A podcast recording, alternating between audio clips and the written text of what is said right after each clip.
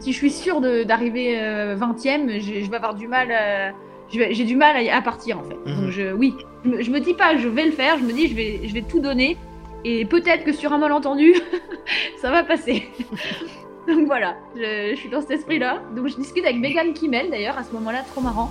Elle vient me parler dans le satellite là, elle me, elle me dit ah toi non plus t'as pas pris de bâton? Alors je dis bah non non. Elle me dit ah c'est la première fois que je fais un ultra. Je dis bah ouais moi aussi.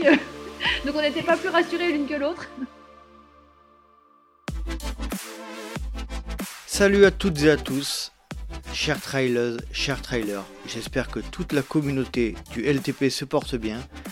Et pour rappel, le Let's Try Podcast, c'est un podcast qui fait parler, ou qui essaye de faire parler, la majeure partie des gens qui constituent la communauté du trail running.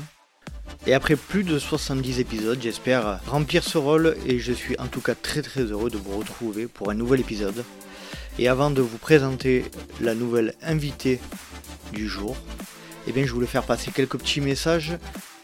Et le premier c'est, je tiens vraiment à vous remercier pour tous les messages d'encouragement que je reçois euh, via tous les moyens de communication, que ce soit les plateformes, que ce soit les mails, que ce soit les réseaux sociaux. Sachez que c'est un, vrai boost d'énergie et je vous en remercierai jamais assez. Dans un deuxième temps, je tenais à saluer tous les membres de la communauté Patreon qui nous ont rejoints dès le début ou qui nous ont rejoints récemment. Sachez qu'on forme une belle petite équipe et que euh, si vous rejoignez les Patreons, vous pourrez euh, bénéficier de certaines des vidéos que je, que je réalise de mes entraînements, où vous, euh, vous en saurez plus sur les backstage du LTP et, et vous participerez également aux visios qu'on réalise, qu'on réalise régulièrement. Donc rejoignez-nous et vous ne serez pas déçus, vous intégrerez une, une super équipe. Donc pour ce faire, c'est très simple, rejoignez-nous sur patreon.com slash let's try le podcast. Et Passons maintenant à la présentation de l'invité du jour.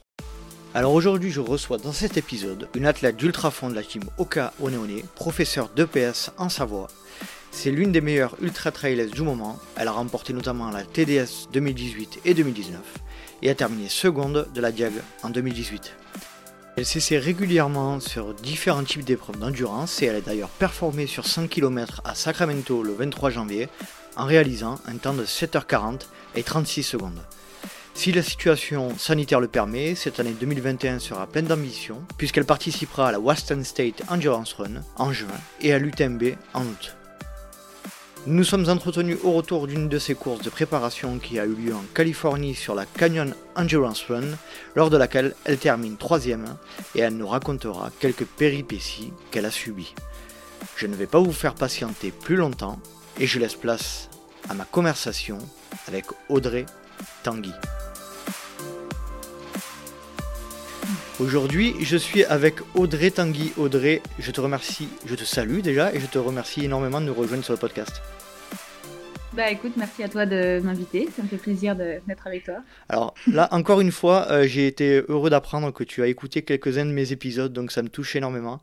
Et il faut savoir qu'on a eu euh, euh, un petit souci de, planning, puisqu'en fait, on a calé un rendez-vous, mais malheureusement, tu n'étais pas dispo parce que tu étais à la Canyon Endurance Run en Californie, et donc on a été obligé de décaler. Mais bon, c'était comme je disais par mail, tu avais une bonne raison de ne pas, être, de pas être dispo. Hein. Ouais, bah ouais, c'est vrai que bah, c'est ma faute en fait. Je t'avais dit une, date euh, et puis en fait, euh, je me suis engagée sur une compète. C'est vrai que les emplois du temps changent pas mal, enfin ont pas mal changé ces derniers temps parce qu'il faut s'adapter avec ce qui est disponible, ce qui s'annule, ce qui est maintenu, ce qui, ce qui change.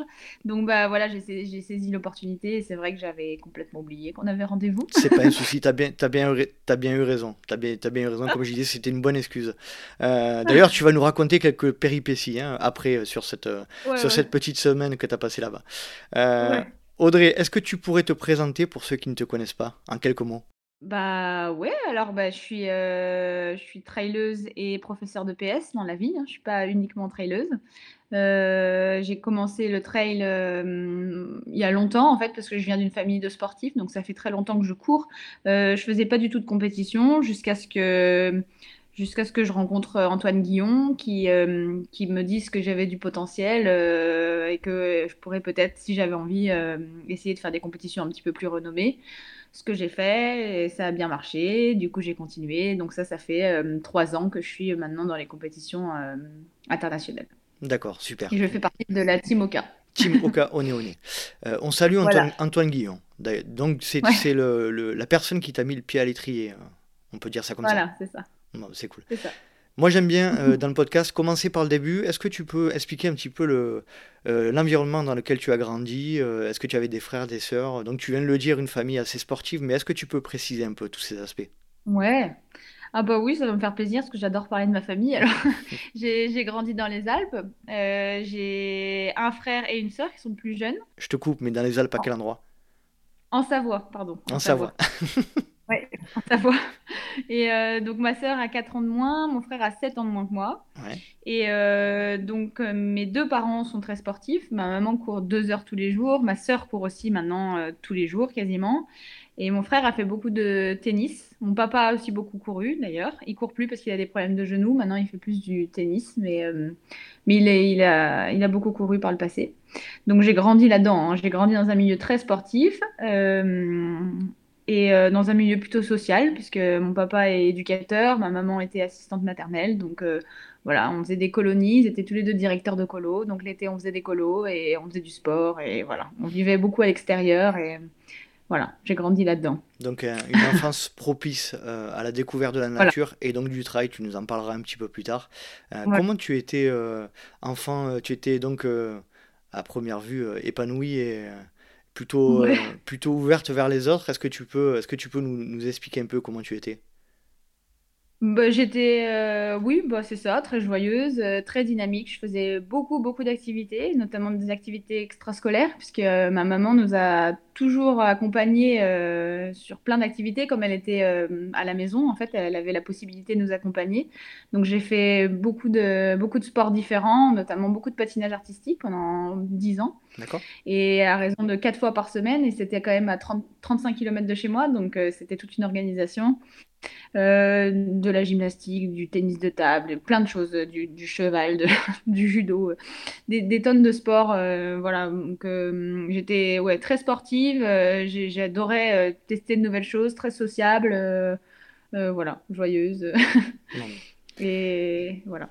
Et on dit souvent que les, sports un peu divers, là, les, qui, qui, qui, ont a priori aucun rapport avec la course à pied, on parle notamment du mm. foot, euh, de, du patinage artistique, sont des, sont des armes pour les futurs coureurs euh, En fait, euh, bah, je le sais parce que j'ai fait des études de STAPS, mais il y a des, hum, quand on fait d'un sport, en fait, il y a une partie qui est générale à tous les sports, ça s'appelle un programme moteur généralisé. Et donc, euh, ça, on peut le travailler effectivement par, euh, par différents sports et, plus on varie et meilleur on va être. Donc, euh, c'est aussi le cas dans l'entraînement. Quand on veut être meilleur en trail, c'est mieux de varier les activités. Déjà parce que ça évite l'ennui et puis aussi parce qu'on va travailler cette partie motrice qui est générale et puis après faire une partie spécifique qui va être propre au sport qu'on va faire. Donc c'est vrai que si on a beaucoup d'expérience dans différents sports, et eh ben on va être plus habile euh, et on va avoir euh, aussi euh, bah, un cardio, une endurance qui va être travaillée sur différents, dans différents domaines. Donc ouais, je pense que je pense que c'est toujours riche d'avoir plein d'expérience. Ouais. Donc toi, dans ton enfance, tu as bien développé ton côté moteur, tes capacités motrices. C'est, c'est quoi qui t'a marqué le plus en, en étant enfant de, du point de vue sportif? Euh, sur une compétition, tu veux dire, ou sur De euh, manière générale, quelle activité euh Ah bah le patinage, clairement, c'était mon, premier amour. J'ai commencé à 3 ans et demi, donc vraiment j'en ai fait. c'était, c'était, oui, c'était ma vie. hein. Quand j'étais petite, j'adorais ça. Je faisais des compètes. J'ai, j'ai passé quand même beaucoup de temps sur les patins et et ouais, voilà, c'est, c'est vraiment ma, ma première vie sportive, c'était c'était le patinage, ouais, c'est sûr. Pour parler un petit peu euh, euh, ce qui t'a amené à être professeur de PS, euh, est-ce que tu peux nous parler de, de cet aspect-là? Qu'est-ce qui t'a donné envie? Est-ce qu'il y a eu un déclic? Est-ce que, est que tu peux nous, en dire plus? Alors ça c'est drôle parce que en fait à la base je voulais pas du tout être professeur de PS. Je savais pas vraiment ce que je voulais faire en fait. J'ai beaucoup tourné, j'ai fait beaucoup de choses. J'ai fait biologie, j'ai fait histoire, j'ai fait psycho, j'ai fait plein de choses. Et euh, en fait, à la base, je, m'étais dit que j'allais peut-être essayer kiné. Enfin, non, tout début, j'avais fait biologie, histoire, puis après, je m'étais dit, bon, allez, kiné. Donc, j'étais en STAPS pour ça, parce qu'il y avait trois places, en fait, pour être kiné. Et je suis arrivée quatrième. Donc, euh, j'ai tenté deux fois les, tirages au sort en Belgique et j'ai pas été tirée au sort. Donc, j'ai continué en STAPS. En STAPS, je me suis dit, euh, je, vais, hum, je vais essayer d'être professeur des écoles, parce qu'on pouvait être professeur des écoles avec un master spécifique, ce que j'ai fait. Puis j'ai validé le master, mais j'ai pas voulu passer le concours parce que je me suis dit que ça allait pas me plaire. Ensuite, je suis allée en psycho parce que j'aimais beaucoup la psycho du sport. Donc, je m'étais dit, euh, je pourrais être euh, peut-être euh, ouais, psychologue sportif. Je ne savais pas trop, en fait. Donc, je suis allée en psycho, j'ai tout validé, j'ai une licence de psycho, du coup. Et puis, finalement, ça me plaisait pas. C'était trop psychoclinique, trop. non, c'était trop abstrait. Moi, j'aimais vraiment ce qui était scientifique. Donc, j'ai validé ça. Puis, j'avais des bourses sur critères sociaux. Donc, j'étais payée, j'avais un petit peu de bourse, en fait, pendant mes études. Donc, pendant six mois, je suis partie travailler en Colombie-Britannique en tant que jeune fille au père avec les bourses. et quand je suis revenue, j'ai validé ma licence de psycho. Puis je suis partie euh, pour être professeur en passant euh, le master 1 pour être professeur euh, de PS parce que je sais pas, je me suis dit que finalement c'était peut-être une bonne idée. J'avais un peu peur en fait parce que j'étais J'étais, en fait, je faisais beaucoup de colo, j'adorais ça et j'aimais beaucoup le rapport avec les jeunes. Et j'avais peur qu'en étant prof, j'ai besoin d'avoir une certaine distance et, et j'étais pas sûre d'être capable de mettre cette distance. Et au final, après avoir eu ce concours, euh, je, me suis rendu compte qu'on pouvait être prof et finalement avoir une proximité avec les jeunes et que ça passait très bien. Et du coup, je me régale dans mon métier. Et si maintenant, si j'avais eu à choisir, euh, si, je revenais quelques années en arrière et que je devais choisir un métier, je choisirais celui que je fais parce que je, me régale vraiment, j'adore ça. Et, mais je ne le savais pas quand, quand je me suis décidée. T'as bien choisi, finalement, au feeling. Voilà, j'ai bien choisi. Je viens de comprendre, alors on en reparlera un petit peu plus tard, mais je viens de comprendre d'où te vient cet accent euh, anglais absolument presque parfait euh, que, que, je t'ai vu, dans, dans, lequel je t'ai vu dans une vidéo. On en reparlera un petit peu plus tard. C'est gentil. Est-ce que tu peux évoquer avec nous tes premiers pas de prof de PS, la première fois où tu as géré une classe comment, comment, comment tu t'es senti? Oh là là, j'étais stressée. Hein. Moi, je suis quelqu'un de stressé. Hein. Alors, euh, bon, j'étais, j'étais très stressée. J'ai, j'ai, j'ai oublié de, de faire l'échauffement. J'ai des élèves qui me l'ont dit d'ailleurs. Ils m'ont dit, Madame, on n'a pas fait d'échauffement. J'ai essayé de noyer le poisson. C'était bon, Non, mais c'est une nouvelle technique, c'est rien. C'est, c'est, c'est- c'est l'autonomie. Alors, euh, bon, du coup, oui, j'ai zappé l'échauffement, j'ai zappé l'appel. Du coup, j'ai les, responsables qui m'ont appelé pour me dire que j'avais pas fait l'appel. J'ai tout oublié la première fois, j'avais pas les clés. J'étais à Paris, déjà, j'étais à 500 km de chez moi. J'étais toute seule. C'était dans un collège qui, qui, avait quand même des élèves qui étaient assez difficiles. C'était pas les élèves que j'ai maintenant. Euh, c'était très bien aussi, hein. c'était une très bonne expérience, mais, euh, mais c'était pas évident voilà, pour la première fois. Euh, et, voilà, donc j'ai fait trois ans à Paris comme ça avant de pouvoir redescendre, ce qui est peu finalement. Et voilà. Un peu le même parcours. On, salue Fabien Antolinos qui a, qui a un peu le même parcours que toi, qui est également prof de PS et qui nous avait raconté aussi ses, ses premiers, pas de, ses premiers pas de prof, ah bah assez stressant aussi. J'imagine ça doit pas être simple. Hein on se rend pas compte. Mais... Non, c'est pas, non, non, c'est pas facile. Bah, se retrouver en face de 30 personnes, en fait, ça arrive pas souvent dans la vie de tous les jours. Euh, de faire un oral devant 30 personnes, euh, c'est c'est vraiment pas inné quoi. C'est non c'est compliqué. Puis bon les ados ils sont ils sont à l'affût hein. dès qu'il y a un pas de travers il nous faut remarquer. Donc euh, donc au début c'est non c'est stressant. C'est et puis après on s'y fait puis pour avoir une fille de 13 ans, je peux te dire qu'effectivement, les ados sont assez redoutables par rapport aux profs. Je te, ah, ah ouais, ah bah, ah bah je sais, je sais. J'en prends dans les dents tous les jours. Euh, est-ce que tu as un souvenir de tes premiers pas de, de course à pied ou de, ou de trail running? Euh, Oui, alors ils sont très lointains parce que euh, bah, parce que ça fait très très longtemps que je cours, comme je disais, hein, donc pas en mmh. compétition, mais en mmh. famille. Euh, je me souviens notamment d'un Noël euh, où on, était allé courir en famille, et puis le lendemain, j'avais le parrain de mon frère, qui était un ami de la famille, un très bon ami de la famille, qui nous faisait des cadeaux à Noël, et j'avais demandé une paire de chaussures, donc j'avais eu des Nike, des Nike pour courir sur route à l'époque, et j'étais ravie en fait d'avoir ces chaussures. J'étais retournée le lendemain, du coup.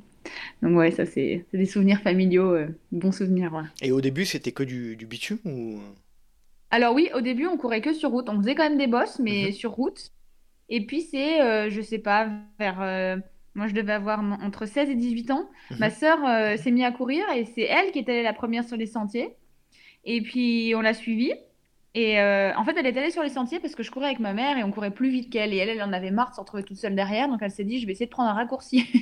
donc elle est passée par les sentiers. Et, euh, et, elle a bien aimé. Et donc avec ma maman, on a essayé. Et moi, j'ai cru que j'allais mourir la première fois que j'ai fait ça. Je me suis dit, c'est pas possible qu'elle soit allée là. En plus, je la, je la, considérais quand même bien moins forte que moi à cette époque. Alors, je me disais, c'est pas possible. un petit peu prétentieuse. Et donc, euh, j'étais allée sur ce sentier. Je m'étais dit, comment elle a fait pour continuer alors que c'est raide comme ça? C'était hyper raide. Hein. Et, euh, et, voilà, ça c'était mon premier souvenir de trail, ouais. Mais c'est bizarre que euh, à l'époque, vous n'ayez pas eu l'idée par vous-même, entre, entre guillemets, ouais. d'y aller, quoi.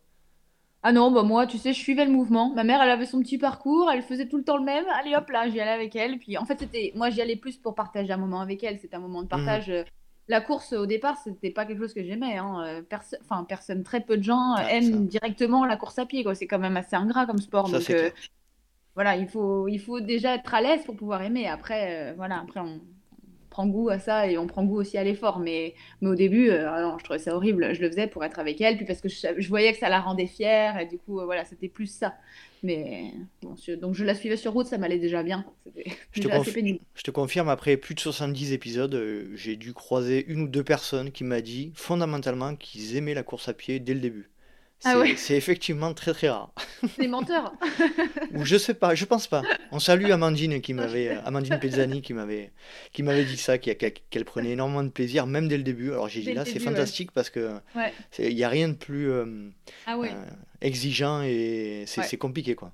Ouais, ouais, c'est compliqué, ouais. Au début, c'est compliqué. Mm. Et, et le problème, c'est que toi, avec ton, ton métier, du coup, tu forces les enfants à courir. Et en plus, autour d'un terrain. Exactement, ouais, c'est terrible. Non, mais j'ai, en fait, justement, moi, je, je me souviens très bien de mes années collège et notamment du cross, qui était quelque chose qui était hyper stressant pour moi et j'aimais pas tout ce qui était performance, tout ça. Donc, j'essaye de, de, de- d'amener les choses un petit peu différemment. J'essaye. Je sais pas si j'y arrive, hein, mais en tout cas, j'essaye parce que bon, on a quand même des contraintes.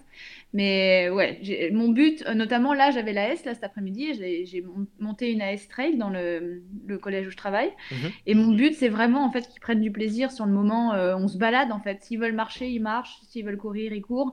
Et qu'ils passent un bon moment. Et ce que j'aimerais, c'est qu'ils y retournent et qu'ils continuent après le collège et qu'ils y aillent avec leurs parents. Et voilà, c'est mon objectif, c'est ça en fait. Je pense que ça a beaucoup changé sur cet aspect-là. On en parlait encore. euh, je, ça fait deux fois que je le cite, Fabien, mais euh, il y a, y a beaucoup plus de place laissée au plaisir par rapport à, avant. Je pense qu'on on prend aussi beaucoup plus en compte l'évolution de l'enfant. Mm. Bah moi c'est c'est mon critère principal en fait. Mhm. Alors je c'est pas forcément le cas de tout le monde et puis c'est pas forcément bien parce que il y a, il y a aussi d'autres acquisitions qu'il faut peut-être mettre en avant. Moi en fait je pars du principe que s'il n'y a pas de plaisir ils pratiquent pas. Dire les ados si s'ils s'amusent pas ils vont se mettre sur le banc et il, va falloir être derrière tout le temps pour les pousser pour qu'ils pratiquent.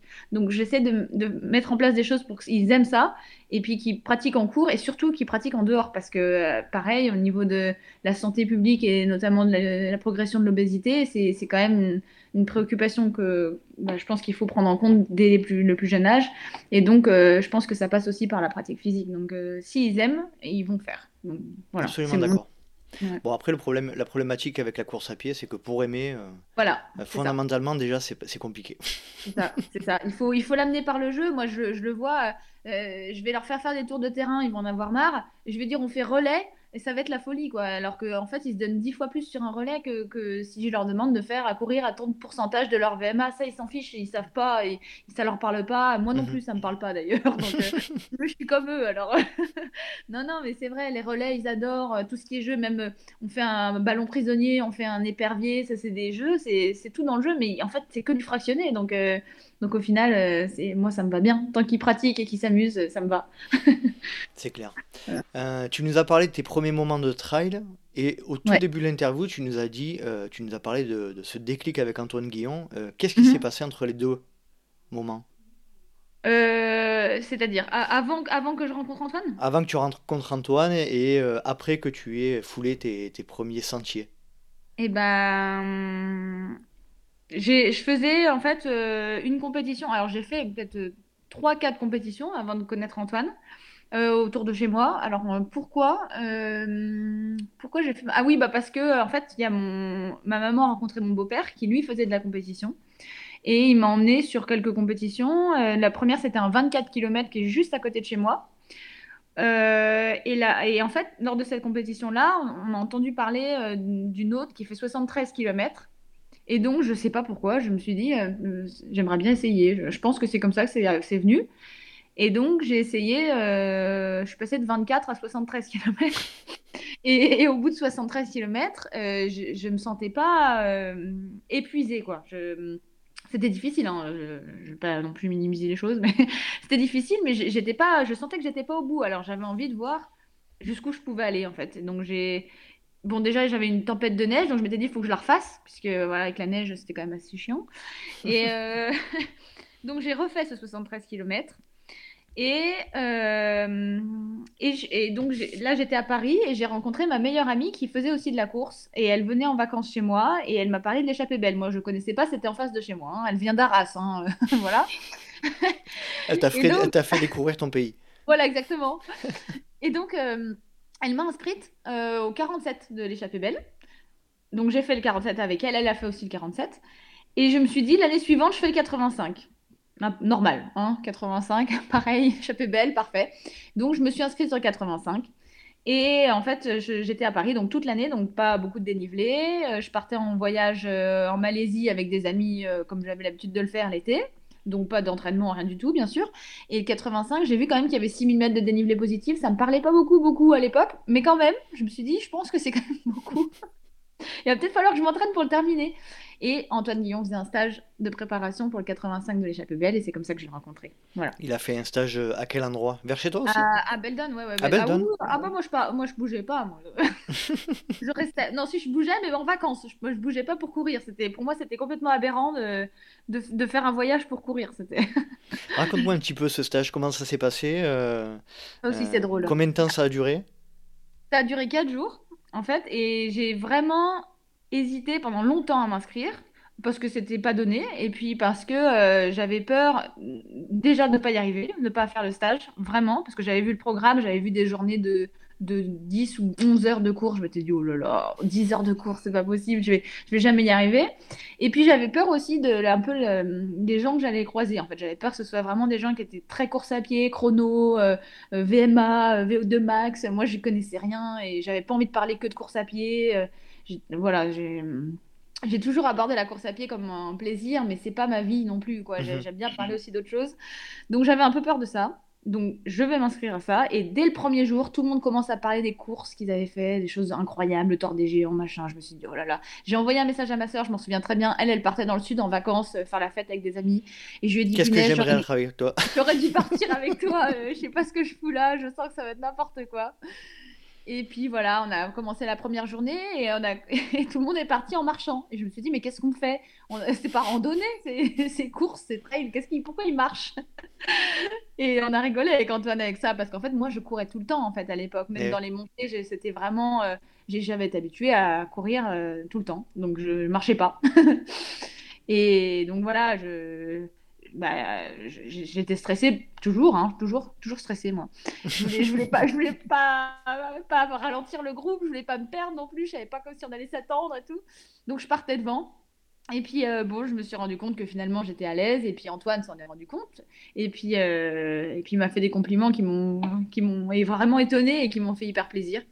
Et voilà, le quatrième jour, on a fait toute la sortie euh, quasiment ensemble. Avec Antoine, on restait. Bah, les atomes crochus on, sont vite apparus, en fait. Mhm. Donc, euh, je m'entendais très bien avec Antoine. Et donc, on, on est resté pas mal ensemble. On a discuté de plein de choses, d'alimentation notamment. on aimait un peu les mêmes choses, donc c'était drôle. Et puis, euh, oui, la façon de voir la course à pied, le fractionné, l'entraînement, tout ça, voilà, c'était. C'était une super journée pour moi, puis je suis rentrée de ce stage complètement enchantée. voilà. C'est cool. Ça, euh, Antoine t'a fait prendre conscience un peu de tes qualités, donc j'imagine que tu, tu, tu, en avais un petit peu conscience quand même. Mais euh, par la suite, euh, à quel moment tu t'es dit, ouais, c'est vrai que je suis au-dessus des autres Enfin, au-dessus des autres, c'est, tu, tu, tu, entends ce que je veux dire, hein, c'est, j'ai des, j'ai des ben, capacités, quoi. je me suis dit, je pense, quand j'ai fait le 90 du Mont Blanc, l'année d'après. En quelle année donc? en 2018. 2018, ouais. 2018 parce que j'avais fait déjà le 85 de Madère euh, en, avril, la même année. J'avais rencontré Katie Shai, d'ailleurs, qui est une bonne copine à moi. Qu'on salue, Katie. Voilà, qu'on salue, ouais. Je, je, trahis un secret, mais euh, je vais essayer d'enregistrer euh, un entretien avec Katie Alors avec mon, mon pauvre accent anglais, dans, les prochaines, dans les prochaines semaines, je vais faire de mon mieux. Elle est super, ouais. Elle est super, Katie. Et du coup, bah, elle m'avait battue, hein, d'ailleurs, à 85 km. Donc, j'étais arrivée deuxième. J'étais très contente. C'était ma première compétition euh, internationale. Donc, euh, j'étais ravie. Et puis, j'avais ce 90, 90 km du Mont Blanc à Chamonix. Donc, là, euh, c'est chez moi. Hein, c'est à côté de chez moi. Et puis, il y avait Mimi Kotka, surtout, que, je, que j'adorais et que je regardais avec des grands yeux. Parce que je l'avais vu l'année précédente. J'avais suivi Antoine sur la TDS. Mhm. Juste, je l'avais suivi en voiture. Hein. et. et donc, je l'avais vu euh, remporter la TDS euh, haut la main. Et donc, vraiment, j'ai tout de suite bien aimé Mimi. Et euh, donc, quand j'ai su qu'elle était au 90, j'étais contente de, courir contre elle. Et je me suis dit, elle va me, elle va m'atomiser. et donc, je suis arrivée derrière elle. Et j'étais ravie d'arriver deuxième d'une grande course comme ça. Donc, je pense que c'est à ce moment-là, je me suis dit, ah bah, peut-être que peut-être que voilà, j'ai des capacités, mais après, je suis quand même arrivée à 20 minutes hein, derrière. Je je suis pas arrivée à 2 minutes non plus. Hein. c'est Mimi, Mimi Kotka aussi. Mais c'est Mimi Kotka, alors je alors, j'ai une question un peu compliquée qui va venir. Ouais. Euh, si tu devais en retenir une seule de qualité mhm. qui te permet de performer par rapport aux autres, ce serait laquelle? Mhm. C'est l'envie, je pense. C'est l'envie, la détermination, l'envie. Ouais, je pense. C'est l'envie. Le mental. Ouais, le... ouais, puis le plaisir en fait, le, le, ouais, le mental, allez. Si, si, c'est plus général, on va dire le mental, mais euh, l'envie, c'est mieux, je trouve. plus, plutôt le côté positif, plutôt le côté euh, j'ai vraiment envie d'être là où je suis et, prendre du plaisir à ce que je fais. quoi. Voilà, parce que je pense pas avoir forcément une qualité, euh, enfin, être meilleur que les autres sur le plan de la, ténacité ou de, du dur au mal, ou c'est pas ça, c'est plus que, que j'ai très envie de, réussir. Donc voilà, je pense que c'est ça. C'est le mental. Ok. Voilà. Et à contrario, euh, quelle qualité aimerais-tu euh, améliorer? Voilà, euh, là il y en a plein, mais uh-huh. la principale, bah, la vitesse. si j'allais plus vite, je gagnerais plus de courses.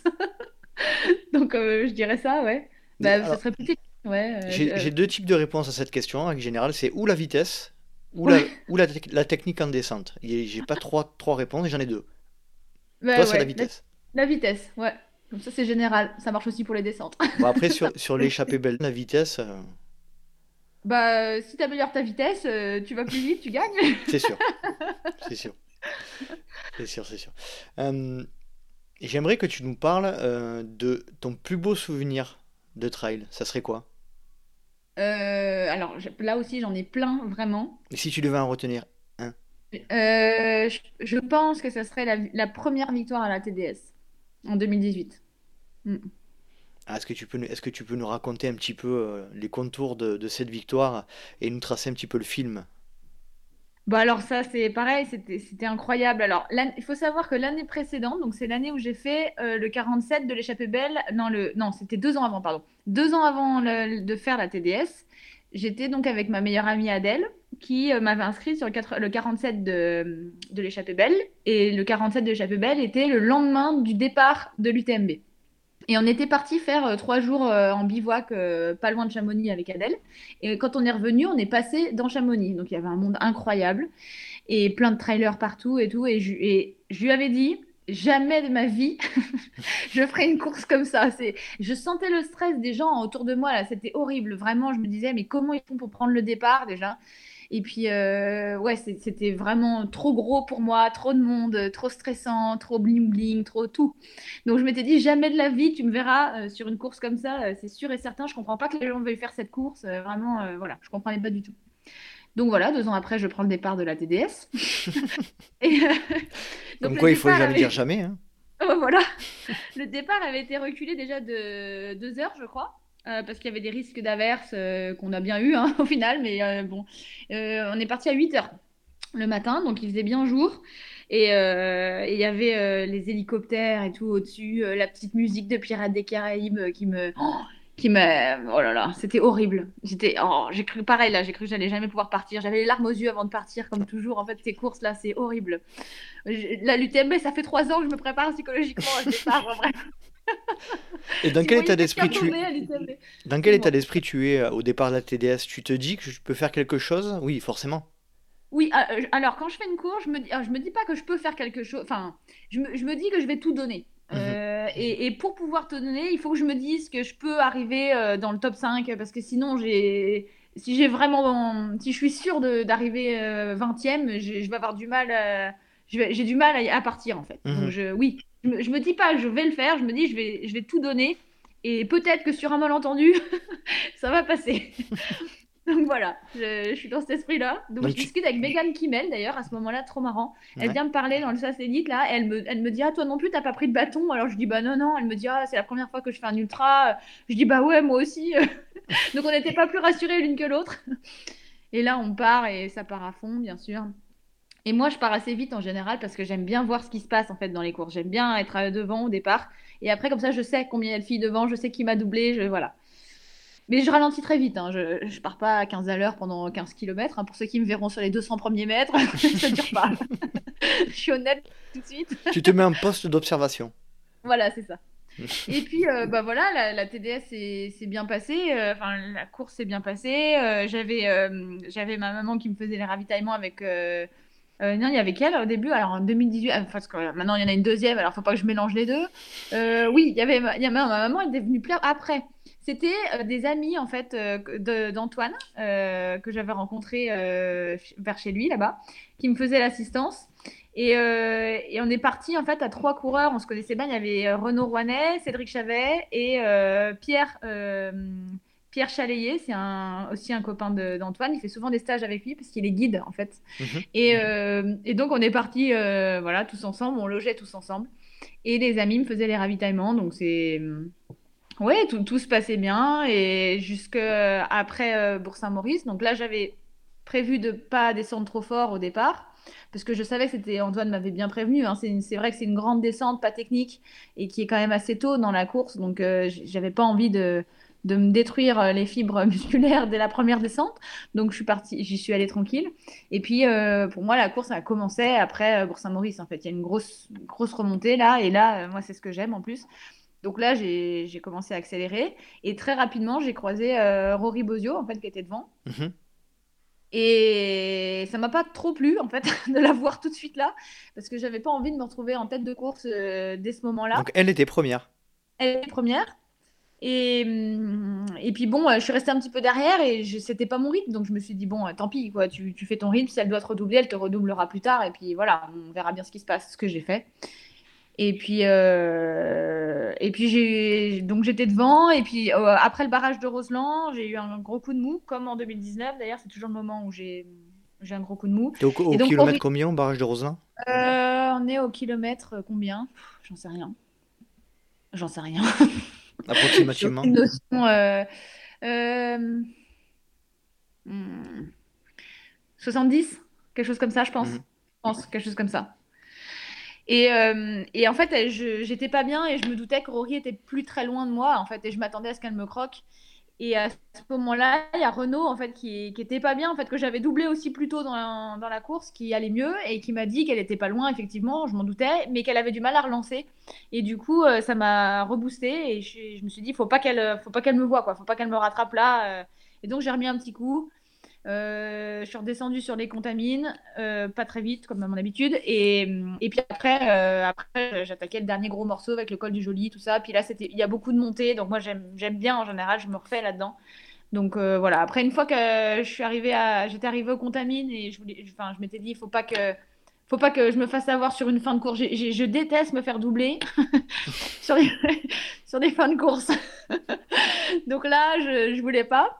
Et, euh, et donc je m'étais dit, si au col du Joli, elle t'a pas rattrapé, là tu, tu lâches tout et, et il est hors de question qu'elle te double après le euh, col de- du tricot, pardon. Mhm. Si au col du tricot, elle t'a pas rattrapé, il faut, il faut pas qu'elle te rattrape, quoi. Donc euh, voilà, j'ai, j'ai tout donné et puis j'ai, j'ai vu aussi ma famille au Contamine qui m'a donné quand même un petit coup de boost. J'ai vu Antoine aussi. Et, euh, et voilà. Et après, l'arrivée, c'était incroyable. Il y avait, il y avait plein de gens euh, que, que je connais, des gens qui m'avaient suivi, des gens qui, qui sont vers chez moi, qui m'ont découverte aussi, qui savaient pas que, que je faisais du trail à ce niveau. Qui...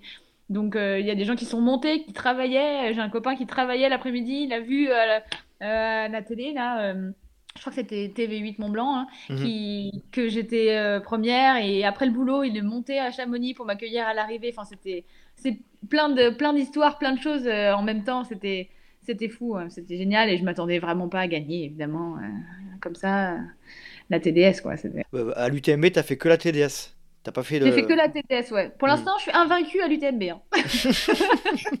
Attention, c'est ce qu'on me dit, grosse pression, oui, je sais. Bah, du coup, euh, il faut un début à tout. Mais euh, ouais, ouais, puis surtout que même les courses de Chamonix, parce que du coup, j'étais arrivée quand même deuxième du 90 du Mont Blanc. Je l'ai fait qu'une fois. Et puis, j'ai gagné deux fois la TDS. Donc là, j'ai là, Ta grosse pression. la, là, j'ai la pression. Là. Tu vas. On dit jamais 203. Ouais, ça, alors là, si seulement, hein, ça serait bien. hein. Tu comptes, euh, tu comptes te, te réinscrire à la TDS euh, cette année ou enfin tu es, tu es, tu es inscrit à la TDS ou à l'UTMB cette année? Non, non, bah non, je suis inscrite à l'UTMB cette Ah. année. Voilà, voilà. Donc, Donc, donc tu euh, as bien, tu as bien respecté ce que tu avais dit. Tu vas, tu vas donc faire l'UTMB. Bah oui, oui, oui, oui, oui, oui, c'était, c'était prévu et c'est, bah, c'est la suite logique. Je peux, je peux pas rester tout le temps sur la TDS, même si, même si l'UTMB me fait très très peur. euh, Il y a un moment, il faut y aller quand même. C'est, c'est dans l'ordre logique. C'est clair. J'ai une petite question pour toi. Ouais. Bonjour Audrey. Tout d'abord, j'aimerais te dire que ce qui fait ton exceptionnelle force, entre autres, c'est le fait que tu n'as pas vraiment conscience de tes exceptionnelles qualités physiques. Et ça me fait penser à une phrase de Mark Twain, cette célèbre phrase, ils ne savaient pas que c'était impossible, alors ils l'ont fait. Et je pense que c'est pour ça aussi que tu es en train de réaliser de très grandes choses dans ce milieu. Et ma question va être un peu provocatrice, mais une fois que tu auras gagné l'UTMB, parce que je sais que tu vas le gagner, euh, j'aimerais savoir si tu vas poursuivre dans la compétition ou si tu vas peut-être revenir tranquillement à tes premières amours, c'est-à-dire courir en montagne, simplement, sans pression. Euh, voilà, donc j'aimerais un petit peu euh, savoir si tu as réfléchi à cet avenir-là. Est-ce que tu as reconnu qui est la personne Oui. qui t'a posé la question? Bien sûr, j'ai reconnu. Alors vas-y. Pascal, ouais. Pascal Pascal Balducci. Mais ça me fait plaisir de l'entendre. Ça me fait très plaisir que, que, que tu l'aies eu par message. Et donc tu, il te reste plus qu'à répondre à la question du coup. Euh, alors, euh, quand j'aurai gagné l'UTMB. Ouais, alors, euh, franchement, euh, je je sais pas du tout si je gagnerai un jour l'UTMB, mais si jamais ça arrivait, euh, j'ai d'autres objectifs encore après. En fait, j'ai trois courses en tête que j'aimerais où j'aimerais performer. Non, allez, je vais le dire. J'aimerais les gagner. fait. Mhm. C'est c'est la Western States, c'est l'UTMB et c'est la Hard Rock. Donc, Mhm. donc même si je gagne l'UTMB, il m'en reste encore deux à gagner. Ça sera pas fini. Bon, t'as, ouais, bien répondu à la question. Non, alors, alors, alors Pascal, du coup, t'en as encore pour un petit moment à me supporter. C'est ton coach. Pascal? Pascal, Pascal, c'est mon entraîneur et C'est ton fait, entraîneur. ça fait deux ans et demi qu'on travaille ensemble et, euh, et c'est grâce à lui si j'en suis là aussi et, et j'ai- appris plein de choses avec lui et, et là je me régale sur des, dans des disciplines où je serais jamais allée euh, sans lui et, et surtout je serais jamais arrivée à performer euh, sans lui donc euh, voilà je, je le remercie beaucoup pour ça et et, et je compte bien continuer à, qu'on continue ensemble s'il le veut bien euh, pendant encore euh, beaucoup d'années parce qu'il va me falloir un peu de temps quand même pour gagner les trois. Donc euh, voilà. Et puis, Ah. puis je le remercie d'avoir été là aussi avec nous. Alors déjà, déjà on le salue, c'est lui qui, est- Ouais. qui a permis notre rencontre. Ouais. Euh, on va parler un petit peu lui deux secondes. Euh, Ouais. Qu'est-ce qu'il a de différent de ton point de vue par rapport aux autres? En gros, qu'est-ce qui t'apporte de particulier, Pascal? Bah, c'est, je pense que c'est déjà un extraordinaire euh, spécialiste en fait. hein. Il connaît, il connaît très bien les choses. Il, il sait de quoi il parle. Il a fait beaucoup d'études dans ce sens. Et, euh, donc, euh, voilà, moi je lui fais vraiment confiance en ce qui concerne l'entraînement. C'est, très difficile de faire confiance à quelqu'un, en tout cas pour moi, mais je pense que généralement, hein, l'entraînement, c'est, on donne beaucoup de nous. Et on, on met euh, notre corps, notre énergie, notre volonté entre les mains de quelqu'un quand même. Donc, euh, Mhm. c'est pas évident. Et nous, bah, maintenant, on y arrive très bien et ça se passe très bien parce que bah, voilà, j'ai pleinement confiance en lui.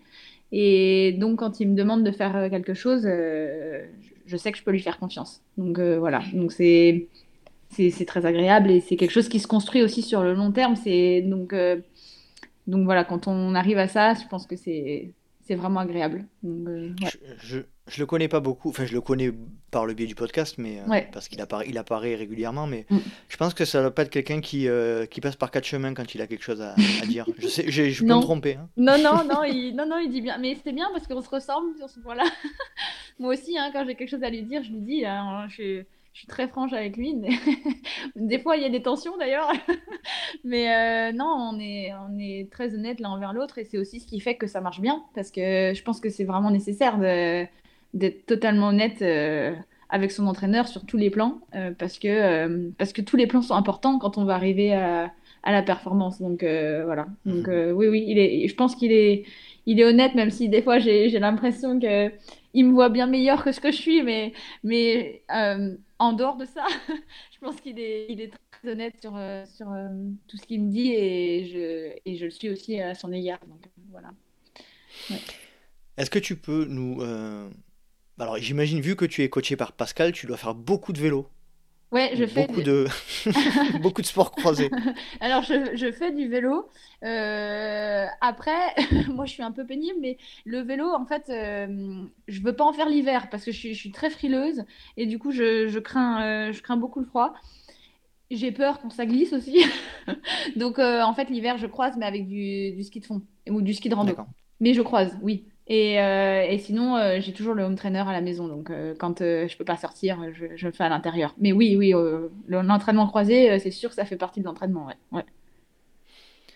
En termes de volume horaire, tu peux nous donner un petit peu des chiffres, alors pas, pas, hyper précis, mm. mais qu'on se rende un petit peu compte de ton activité d'entraînement je, c'est vrai que ça varie beaucoup, beaucoup d'une semaine à l'autre, mais en moyenne, j'aurais, j'ai l'impression que c'est à peu près une heure et demie, deux heures par jour, quoi.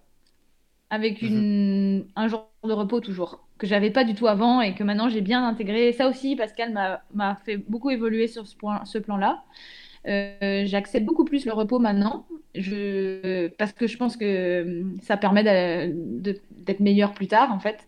Et même la période pré-compétition, en fait, c'est toujours là où on doit quand même couper. Hein. et moi, en fait, j'ai un problème, c'est que avec le stress, c'est compliqué parce que je peux pas trop l'évacuer, parce que je, mhm. peux, je peux plus courir à ce moment-là, enfin plus trop.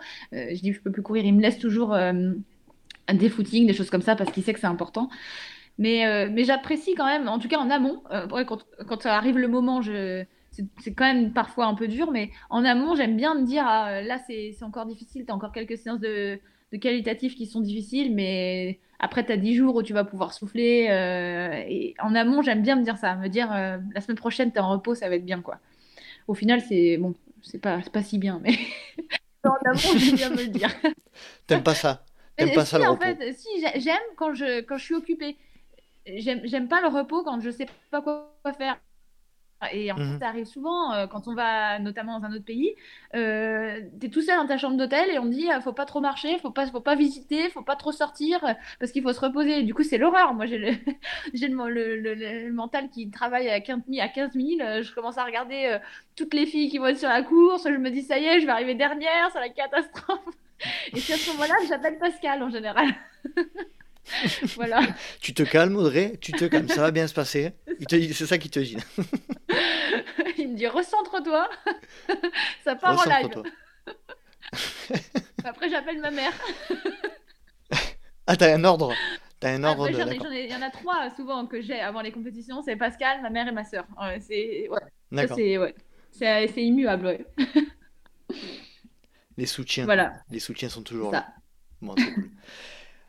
Est-ce que tu peux nous parler de ton pire souvenir de trail, si tu devais en retenir un seul? Oh bah là, c'est facile. ah bah la diagonale des fous, euh, ça c'est là sans aucune hésitation possible. C'est très difficile en fait, euh, parce que je m'attendais pas à ça. Alors c'est quand même incroyable, parce que tout le monde le dit, euh, que la diagonale c'est très mm. difficile, que, que c'est pas fini au Maïdo, que... Il y a plein de choses comme ça. Et bah moi, je croyais que ça allait pas être si difficile et que c'était fini au Maïdo, voilà.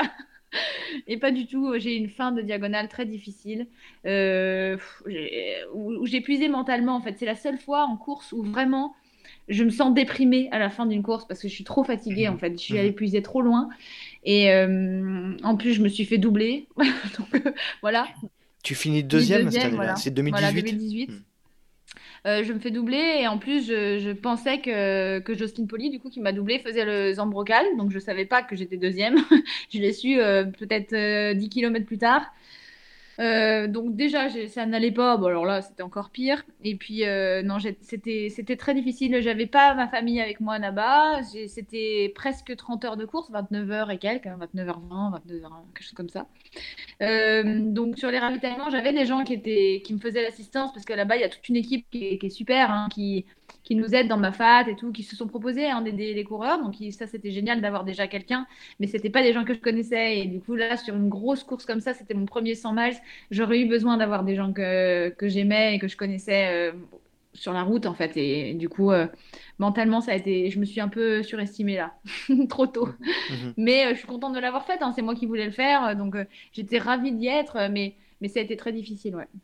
C'est vrai que s'envoyer son premier 100 miles sur la Jag, euh, c'est quand même. Euh, ouais, bah c'était, ouais, c'était ambitieux, ouais, c'était ambitieux. Mais c'était, voilà, je voulais la faire. Euh, c'était, c'était la course que je voulais faire, donc je l'ai faite. je suis pas encore retournée. Qu'est-ce que tu retires de, cette, de ce moment? C'est quoi les leçons? Alors, je pense qu'il faut, voilà, l'avoir dans la tête plus que dans les jambes encore, en fait. Il faut, il faut être prêt à s'engager sur un effort de 30 heures.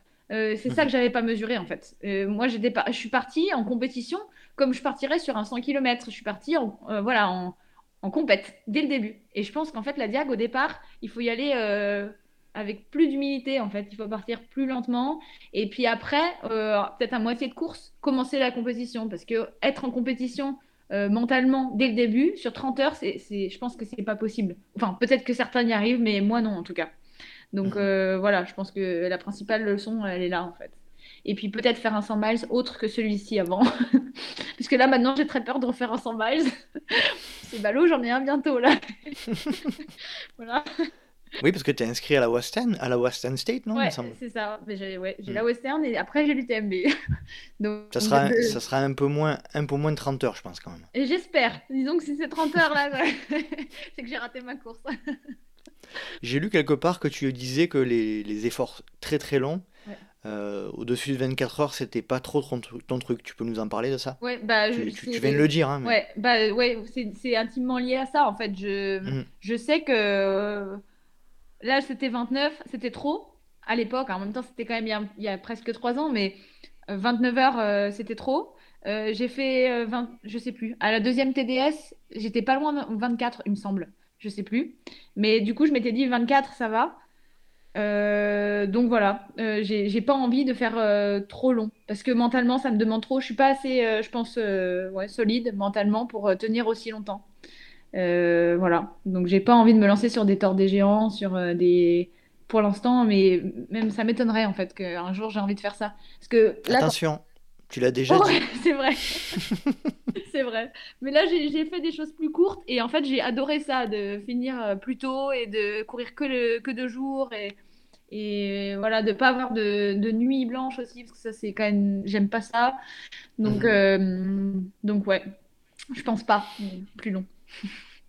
Est-ce que tu peux nous parler euh, de ton moment extraordinaire? C'est un moment unique lié au trail, pas forcément le plus beau, mais le plus atypique. Euh, je, dirais euh, le défi des quatre majeurs que j'ai fait l'été dernier là avec euh, Peigné Vertical. On, a, on est allé dans les Bauges, donc euh, c'est vraiment le massif de mon enfance euh, au-dessus de chez moi.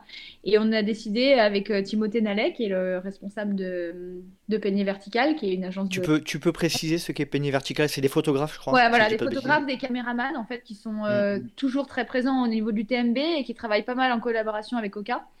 Et, mm-hmm. et donc, du coup, cet été, Timothée m'a invité pour tenter de rallier les 14 2000 euh, d'ébauche, donc 14 sommets de plus de 2000 mètres d'altitude, en moins, on avait dit en moins de 24 heures.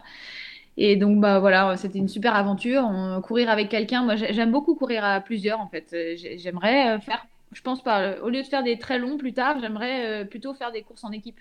C'est plus quelque chose qui me branche. Et donc là, on était deux. euh, Il y a plein de gens qui sont venus nous rejoindre pour faire des petits bouts avec nous. On était dans les Bauges, euh, juste au-dessus de chez moi. Euh, il a fait beau, c'est magnifique. Donc bah, voilà, c'était un très bon moment.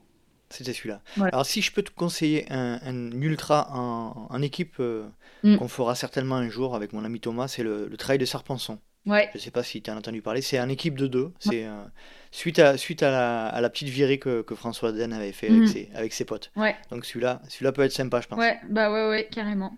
Mais je... En plus, j'ai des partenaires euh, tout trouvés, là, notamment Julien Chaurier. Là, je pense qu'il sera. il sera Qu'on salue Julien, qui, a été, qui a été également invité du podcast. Ouais. Euh, Est-ce que tu peux nous donner euh, ton conseil, Mm. un petit tips, comme on dit, Mm. pour- en ce qui concerne l'alimentation en ultra? Euh, je dirais de pas trop s'éloigner de son alimentation quotidienne. Mhm. En tout cas, en ce qui me concerne, c'est le choix que j'ai fait.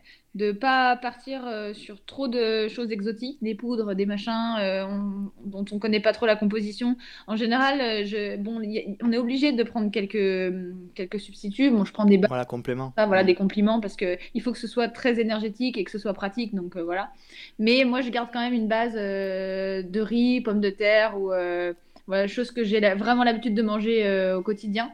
Euh, parce que je pense que voilà, mon corps a l'habitude de l'assimiler et puis euh, même ma tête. Enfin, je pense que voilà, je, je- j'ai l'impression d'être dans quelque chose que je connais. Donc et puis ça me rassure au niveau de- du pic glycémique aussi, parce que toutes ces choses-là sont en général assez sucrées. Je parle des substituts, des Mhm. compliments.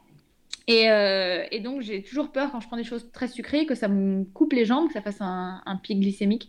Donc, j'aime bien euh, prendre euh, du riz et après une barre. Ou, euh, mais j'aime bien mélanger les deux.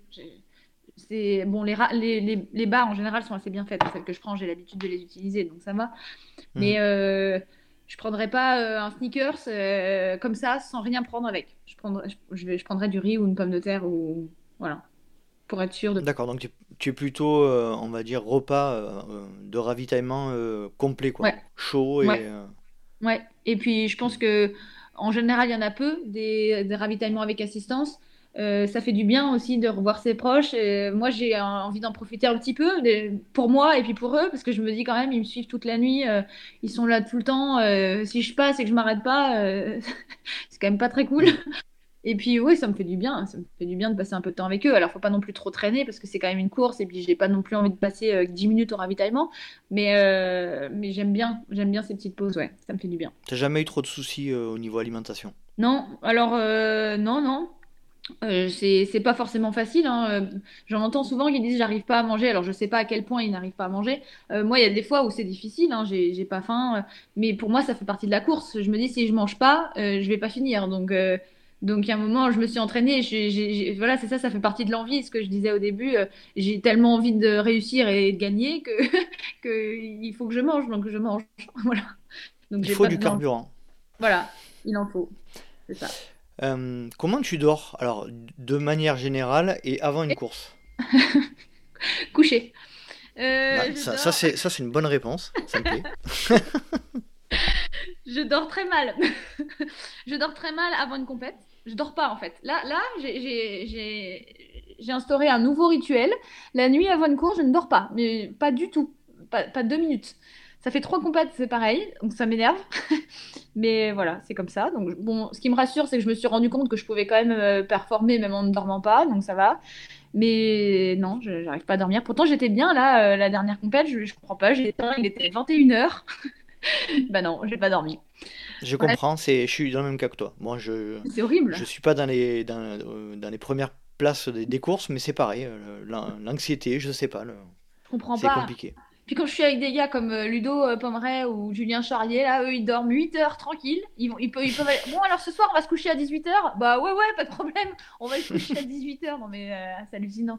C'est incroyable. Bref, moi, non, moi, non. Je suis pas du tout comme ça. Donc, je dors pas. La nuit d'après non plus, d'ailleurs. Donc, comme ça, au moins, euh, on est bien. Mais sinon, en règle d'où le fait que t'aimes pas faire une nuit blanche pendant ta course. parce que Exactement. du coup, t'en as trois, du coup. trois, exactement, c'est ça. trois nuits blanches, c'est ça. Et, euh, et sinon, non, dans- en règle générale, je dors très bien par contre. Normalement, il a pas de, j'ai pas de soucis. Je, je m'endors bien et, et je me lève moins bien, du coup, parce que forcément, il y a le réveil. Pas toujours, Mhm. mais, mais oui, oui, non, je dors très bien. Bon, on a le même problème de, sommeil. C'est vrai que c'est compliqué à gérer. Hein. Les nuits, sont, les nuits sont longues. C'est trop chiant. C'est hyper stressant en plus parce que du coup, on a envie de dormir. On se dit, il faut absolument que je dorme parce qu'il me faut de l'énergie pour la course. Du coup, c'est encore pire. Enfin bon, j'arrive pas. T'as pas essayé des pas essayé des méthodes type euh, auto-hypnose, euh, scan, body scan Alors ça, Pascal, il m'a parlé de l'auto-hypnose. Sauf que moi, on me dit, tu fais de l'auto-hypnose, je sais pas faire. Je, je sais pas comment on fait de l'auto-hypnose. je veux bien, mais je sais pas faire. Je me suis pas plus renseignée que ça, honnêtement. Hein, mais parce que je suis tellement, faudrait je suis tellement mm. persuadée que ça a pas marché en fait que du coup, je me suis pas renseignée. Mais oui, ça peut peut-être être une idée, ouais. Ouais, c'est vrai. Sinon, somnifère, peut-être. pas trop, pas trop dosé parce qu'après, le lendemain matin, euh, le réveil est encore plus dur. Si je rate le départ, euh, c'est un peu con, ouais. Je vais changer un petit peu de sujet. Euh, on se rend compte qu'aujourd'hui, là, beaucoup d'athlètes d'ultra trail. alors, on, a vu notre ami Kylian, on a vu Eric Lavry s'essayer sur des courses d'ultra endurance comme les, les, 100 km sur route ou, mm.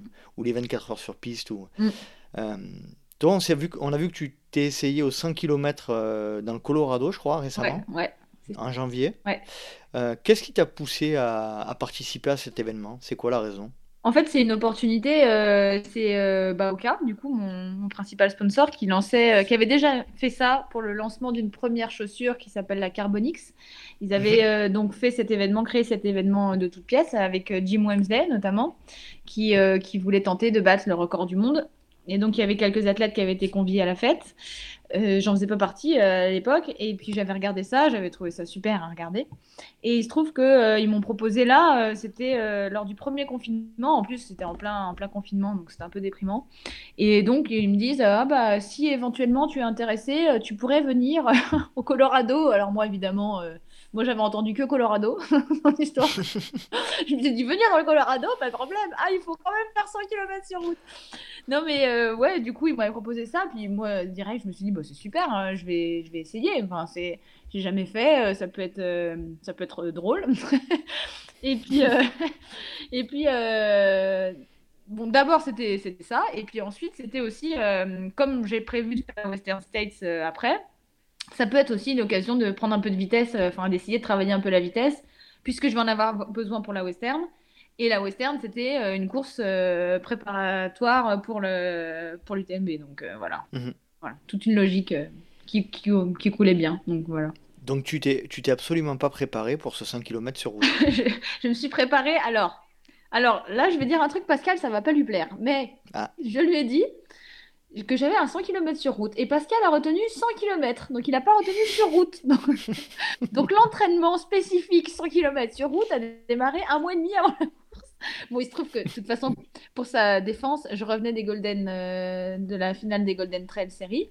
Donc, euh, de toute façon, il fallait que je récupère, donc j'aurais pas pu euh, démarrer bien en amont. Hein. Donc voilà, c'était tout, tout dans l'adaptation. Hein. Cette année, on changeait les compétitions au dernier moment. Donc, donc voilà, donc j'ai préparé mais pas beaucoup de temps. j'ai commencé, euh, ouais, euh, j'ai fait ouais, un mois et demi, on va dire, de prépa, sachant qu'il y a 15 jours, on décharge. Euh, ouais, on va dire un mois. Un mois de préparation, voilà, spécifique. Est-ce que ça t'a plu? Au début, pas du tout. au début, pas du tout, parce que je me suis tapé des séances horribles. J'ai eu une seule séance de piste, mais alors ça, elle revient tout le temps parce que j'ai tellement souffert. Je devais faire 12 fois 400 mètres. C'était, pour moi, c'était l'horreur. Et on me demanderait de la refaire, je ne la ferais pas. c'était vraiment très difficile.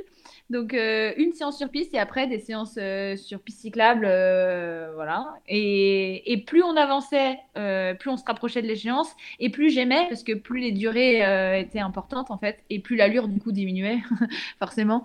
Et donc, j'aimais avoir cette sensation de vitesse. Que je pouvais quand même tenir deux heures. voilà, c'est quelque chose qui m'a beaucoup plu après. Mais au début, euh, vraiment, les, séances très courtes de vitesse pure, là, j'ai non, là, je souffre beaucoup. Euh, c'est, je déteste. et, euh, et l'événement des 100 km ah en lui-même, qu'est-ce que qu'est-ce que tu en as retiré? Oh bah là, j'ai adoré, ah, j'ai adoré parce que tout était grandiose en fait. Hein. Mhm. Déjà, c'était démesuré parce que le contexte qui était le nôtre en Europe, le fait de prendre l'avion, nous déjà, on avait une chance incroyable. On arrive là-bas, on est accueillis dans un super hôtel, que les athlètes au cas. C'était une petite bulle magique en fait. C'était, c'était super. Et puis de rencontrer tous les athlètes au cas américains, parce qu'on n'a pas l'opportunité non plus de, de beaucoup les croiser. Il y avait Jim euh, Wamsley Ouais, ouais, il y avait Jim, il y avait. Je crois qu'il a raté de 30 secondes. De 10 secondes. 10, secondes le record. Ah ouais, c'était. Oh, c'était horrible, ouais, c'était. Moi, je l'ai su pendant la course, en fait, parce que Julien était, est venu avec moi. Ça, c'était super aussi que mhm. Julien soit là. Ça, ça a aussi fait que, que, je me sente très bien et que j'étais très bien là-bas, parce que j'avais Julien avec moi et on, s'entend très bien, on est très proches. Donc, euh, j'étais ravie que Julien soit avec moi. Ça me rassure beaucoup qu'il soit là. Surtout que c'est quelqu'un vraiment de très posé, très rassurant. Donc, euh, pour moi, c'était génial. Et euh, il, il m'a aidé pour l'assistance, du coup, pendant la course. Et, et donc, pourquoi je disais ça, je sais plus en fait. Euh, oui, t'as passé un bon moment. Voilà, j'ai passé un très bon moment. C'était, c'était super. Ouais. Et... T'as pas souffert, t'as pas. Ah si si, ah bah bien sûr, ah, bah oui oui oui, j'ai souffert, j'ai souffert. En fait, j'étais, très bien. Alors c'est, sur ce type d'effort là, je me suis rendu compte que en fait c'était très bien et, et bam d'un coup euh, t'es plus très bien et ça mm. revient pas. entre elles, ça revient. Il y a des moments où on n'est on est pas bien du tout. Hein. Pareil, ça vient très rapidement, mais ça revient. Et là, ça revient pas, en fait, parce que c'est vraiment des douleurs musculaires. Et donc, ça va que en empirant. Et donc, la fin a été très difficile euh, musculairement parlant. Euh, je, je, l'ai un peu oublié, en fait, parce qu'on oublie toujours hein, les mauvais moments des courses. Mais, mais je me souviens avoir vu Julien donc, à 3 km de l'arrivée. Euh, et, et, je me suis dit, c'est pas sûr que je termine à 3 km de l'arrivée. Donc c'est pour dire dans quel état j'étais. Euh, les jambes, c'était horrible. Et j'ai jamais eu autant mal aux jambes après une course. J'ai jamais mis autant de temps à m'en remettre que cette course-là.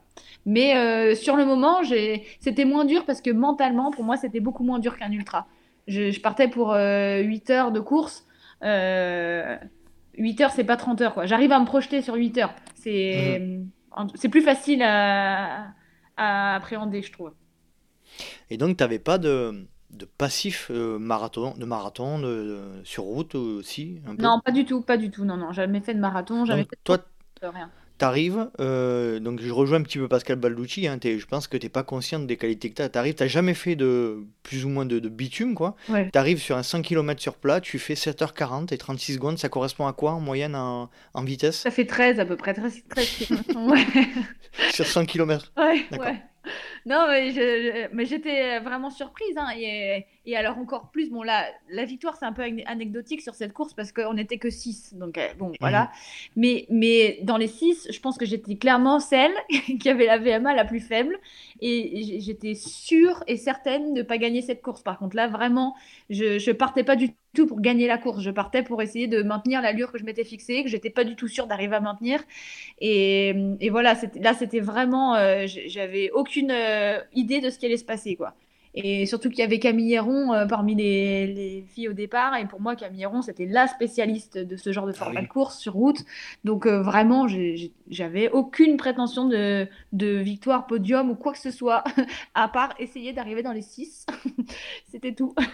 voilà. Qu'est-ce qui a fait que tu as, remporté euh, cette victoire bah, en fait, j'ai fait ce que j'avais dit que j'allais faire. J'ai essayé de maintenir l'allure que j'avais. Je me suis juste fixée à l'allure. En plus, là, pour moi, c'était une course, mais sans être vraiment une course, parce que c'était c'était un collectif. En fait, le but, c'était d'essayer de faire tomber des records euh, tous ensemble. Donc, euh, j'étais pas vraiment en concurrence avec les autres. Et, euh, et donc, j'ai maintenu l'allure que je m'étais fixée. Et puis, et puis les autres ont, ont, craqué. Voilà, c'est tout, en fait. C'est pas vraiment mmh. moi qui ai fait quelque chose, c'est que les autres ont craqué sur leur, leur allure et que moi je suis arrivée à la tenir plus longtemps, même si à la fin j'ai quand même baissé, mais, mais je suis quand même arrivée à la tenir assez longtemps, donc j'étais, j'étais contente de ça, ouais. J'ai une autre petite question pour toi. Ouais.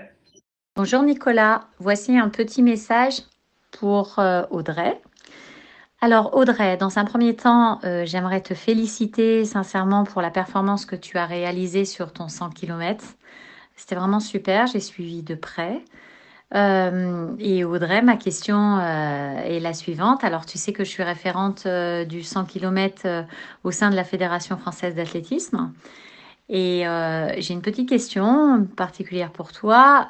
J'aimerais savoir si tu es, prête à, à, refaire un 100 km qualificatif à un championnat international euh, et ainsi intégrer euh, l'équipe de France euh, si tu réalises les minima pour ce championnat. Serais-tu intéressé donc de courir en bleu-blanc-rouge au sein de l'équipe de France Est-ce que tu as reconnu la personne qui t'a posé la Alors, je question? pense savoir qui c'est, mais je connais pas sa voix. Donc, euh, Vas-y, c'est Laurence.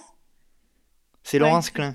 C'est ça. Est-ce que tu peux rappeler qui est Laurence Klein? Laurence Klein, c'est la détentrice du record de France euh, de 100 km route euh, en 7h26.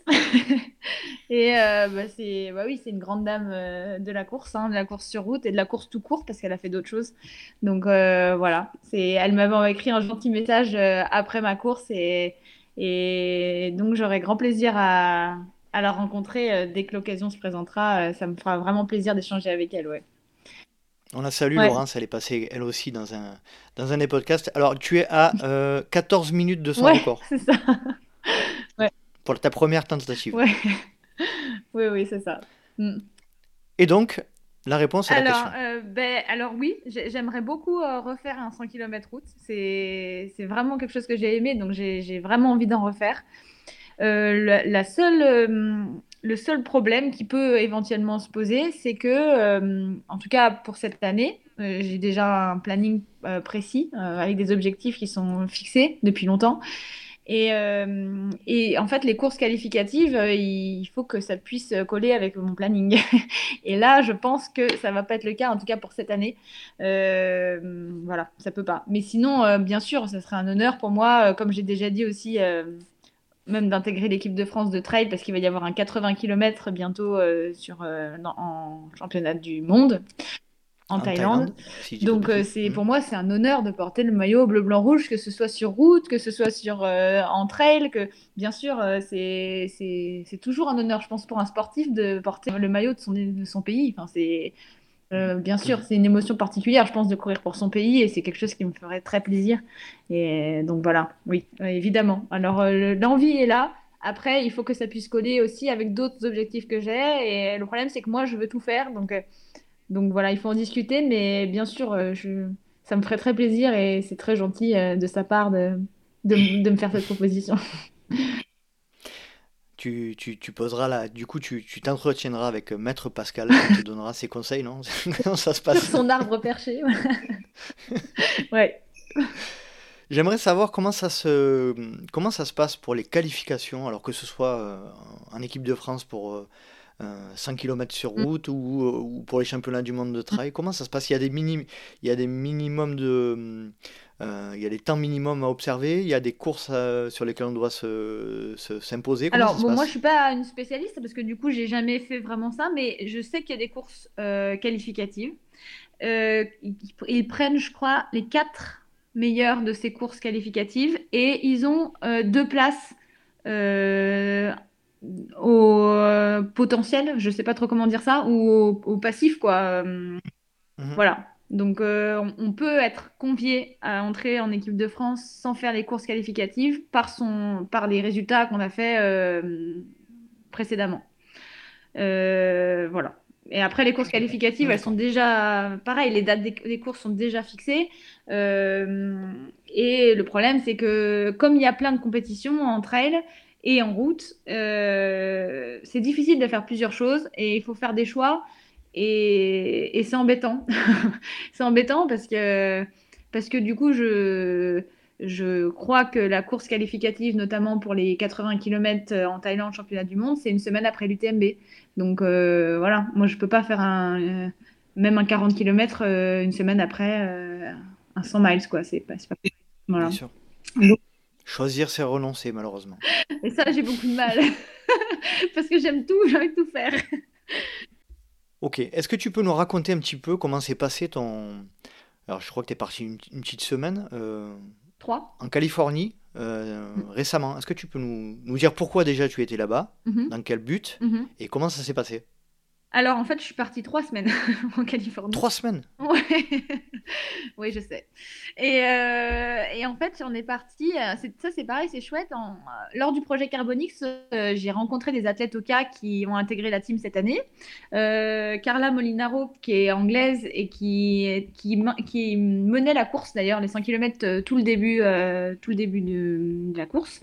Et puis Peter, avec un nom à rallonge, dans les consonances un peu allemandes. Donc je ne sais pas son nom de famille. Et on s'est très bien entendu, et, et, donc on est resté en lien par, par, message. Et en fait, moi, j'avais prévu de retourner faire Lake Sonoma en Californie. Et cette course a été annulée. Du coup, j'avais écrit à Carla et Peter euh, pour savoir ce qu'ils faisaient. Et Carla nous a dit qu'elle elle faisait la Canyon 100. Euh, mhm. Donc je me suis renseignée sur cette course. Euh, elle était aussi pendant mes vacances parce qu'il faut aussi quand même que je joue un peu avec les vacances scolaires. Bon là il se trouve qu'il y avait le confinement donc je pouvais donner des cours à distance, mais à cette époque je le savais pas. Et, et donc du coup comme elle m'a dit qu'elle faisait ça, bah, Peter et moi on s'est greffés en fait au truc et on a loué Airbnb tous les trois et on est parti. Bah, avec Carla, elle elle est partie un mois. Euh, Peter, il est resté une semaine et puis moi, je suis restée trois semaines et voilà. Donc, on a passé, euh, on a passé du temps ensemble. On a reconnu un peu, sachant qu'en plus, la Canyon 100, c'est une bonne partie du parcours de la Western States. Mais donc, euh, à l'envers. Hmm. Donc, du coup, j'ai pu aussi reconnaître un peu la Western. Donc, c'était super. Et puis, et puis faire un peu de tourisme quand même après la course, parce que bon, aller en Californie et, et juste faire le parcours de la Western, c'est un peu dommage. Voilà. Et comment se passe euh, cette course? Comment tu te sens au début euh, Toujours pareil, stressé? Comment, comment tu Ah oui, toujours. Ça, c'est une constante. Ça. Alors, c'est une constante. c'est une constante, mais en fait, je, me dis maintenant, après euh, trois ans, que je pense que c'est une manière pour moi de, de me concentrer. Mmh. En fait. je, pense que, je pense que c'est nécessaire. ça m'a jamais euh, perturbée pour, euh, pour réussir ma course. Euh, peut-être que je réussirais mieux si je stressais pas, je sais pas, hein, parce que ça me bouffe sûrement de l'énergie quand même un peu. Mais en même temps, je pense que ça me permet aussi de me concentrer et de rentrer dans ma course. Donc, donc maintenant, j'évite de me dire mince, il faut arrêter de stresser parce que du coup, je stresse encore plus. C'est un cercle. Tu l'as accepté. Voilà, je me dis ça va venir. Donc voilà, laisse-le venir, ça vient, ça repart. Il y a des moments où c'est très fort, il y a des moments où ça repart. bref, et c'est pas forcément plus on se rapproche de la course, plus c'est élevé. Hein. Des fois, c'est une semaine avant, c'est l'horreur, et puis après, ça, ça décroît. Enfin bon, bref, ça varie. Mais le stress est tout le temps là. Donc j'étais stressée, oui. Mais euh, la course c'est très bien passée. En fait, je suis partie. Euh, j'avais rencontré d'ailleurs Bess Pascal parce qu'elle était là aussi euh, avant. Donc on a, on a fait des recos ensemble. Hein. On, se connaissait avant de partir. On avait passé quelques jours ensemble. On était allés au lac Tao ensemble. Enfin bref, on a fait quand même quelques jours ensemble. Et euh, on est parti, on a couru les 20 premiers kilomètres ensemble. Et euh, j'ai regardé ma montre et j'ai vu une moyenne de 12, et demi à l'heure. je me suis dit que là, moi, ça allait quand même être compliqué, sachant que j'avais fait 13 sur 100 km à plat, sur route. là, c'était 5 km pour combien de dénivelé 5000, 5000, ouais. 100, 100 pour 5000. Hmm. Ouais, 5000. Bon, moi, ma montre, elle est un peu avare dans dénivelé, donc elle indique 4000, euh, euh, je sais plus, 4004, je crois, mais je, je crois que c'est. Enfin, normalement, c'était 5000. Et euh, donc, je me suis dit que c'était. Pour moi, c'était trop rapide, donc j'ai ralenti. Et elle n'a pas ralenti. donc, elle est partie. J'ai bien vu qu'elle était très en forme. Je le, je le voyais déjà hein, lors, lors, des recos. Et puis, euh, et puis donc, bah voilà, je suis restée derrière et puis j'ai essayé de bien relancer dans toutes les parties plates, de, de pas trop ralentir en descente, de voilà, de faire ce que j'ai appris en fait euh, jusque là. Et ça s'est très bien passé. Euh, la course a bien avancé. et puis, à 4 km de l'arrivée, en fait, j'avais rentré le parcours dans ma montre et j'avais reconnu le parcours, et notamment la fin. Donc, je savais ce qui me restait. Il me restait une grande piste forestière et après, j'avais une route, un virage, une route euh, en goudron à droite et c'était l'arrivée sur un parking. Donc, c'était très, très simple en plus. Donc j'arrive à 4 km de l'arrivée et donc on arrive sur cette grande piste forestière et il y avait un monsieur avec un 4x4 qui, que j'avais croisé tout le long de la course, donc je supposais qu'il suivait des coureuses et euh, qui m'encourage et puis euh, je passe et juste derrière je l'entends hurler euh, sur quelqu'un donc je me retourne évidemment une fille, j'étais ravie. Je me suis allez, rebelote tout le temps, j'ai tout le temps quelqu'un aux fesses. Là, au bout de 100 km, en plus, je ne l'ai pas vu tout le long. Et là, je la vois à 4 km de l'arrivée qui arrive à une allure incroyable. Je me dis, c'est pas possible. Donc là, mentalement, c'est très dur parce que bah, forcément, j'ai les jambes euh, quand même en vrac. Et puis, j'ai quand même poussé tout, le long. Donc, je me dis, bon, euh, il te reste 4 km, tu peux pas te laisser manger comme ça à 4 km de l'arrivée. Ça, je ça j'accepte pas, c'est trop dur, quoi. Donc, j'accélère et je reprends un rythme euh, bien, enfin, assez élevé. Donc, j'accélère, comme ça, je cours. Et puis, je fais bien 2 km comme ça. Et là, le monsieur en 4x4 me rattrape et me dit que j'ai raté un tournant. Et là, là, tout s'effondre parce que je me suis mobilisée, c'est hyper dur. Et, non, et j'ai pas envie de, rater maintenant, quoi. Et je me retourne, bah, évidemment, la fille qui était derrière, elle y est plus. Donc je fais demi-tour et puis euh, je vois pas ce tournant. Et je me dis, euh, et en fait, ça se trouve, il s'est fichu de moi, quoi. Ça se trouve, la fille, elle était dans le 4x4 et euh, il l'a déposé juste après. Moi, j'ai fait demi-tour comme une andouille, alors que j'ai le parcours sur ma montre. Je le connais, le parcours, je l'ai reconnu, donc euh, c'était là. Donc j'ai fait demi-tour. Et donc j'arrive comme ça, en me disant, je me suis fait avoir, quoi. Je, voilà, je, je me suis fait doubler. Donc la fille m'avait effectivement doublé. Donc j'arrive, j'étais, j'étais déprimée. là, à ce moment-là, j'ai pas le recul pour me dire, t'as fait quand même une belle course. Non, là, hmm. j'étais pas du tout là-dedans. Et, euh, et, donc je vais voir les organisateurs en leur disant, là, il s'est passé quelque chose, quoi. Je, je sais pas quoi, mais enfin voilà, il s'est passé quelque chose. Il y avait une fille derrière moi, je l'ai pas revue, elle est devant, euh, voilà. Hmm. Et donc j'apprends en fait que euh, le, le, parcours a été modifié au dernier moment, qu'ils n'ont pas prévenu les coureurs et du coup, que j'ai vraiment raté ce tournant. Euh, voilà. Donc, euh, donc, bon, je perds une place. La fille derrière troisième, moi, donc je finis troisième. La fille derrière moi arrive juste derrière aussi. Elle arrive qu'à une minute derrière. Donc en fait, on est trois en trois minutes quasiment. Donc là, je me dis, wow, il y a un niveau quand même. Euh, c'est quand même vraiment serré. Quoi. Aux États-Unis, les courses, mm. ça rigole pas. Et, et puis voilà, bah, c'est comme ça. C'est des choses qui arrivent j'ai raté un tournant. Bon, je préfère que ça m'arrive maintenant que sur la Western ou sur les TMB.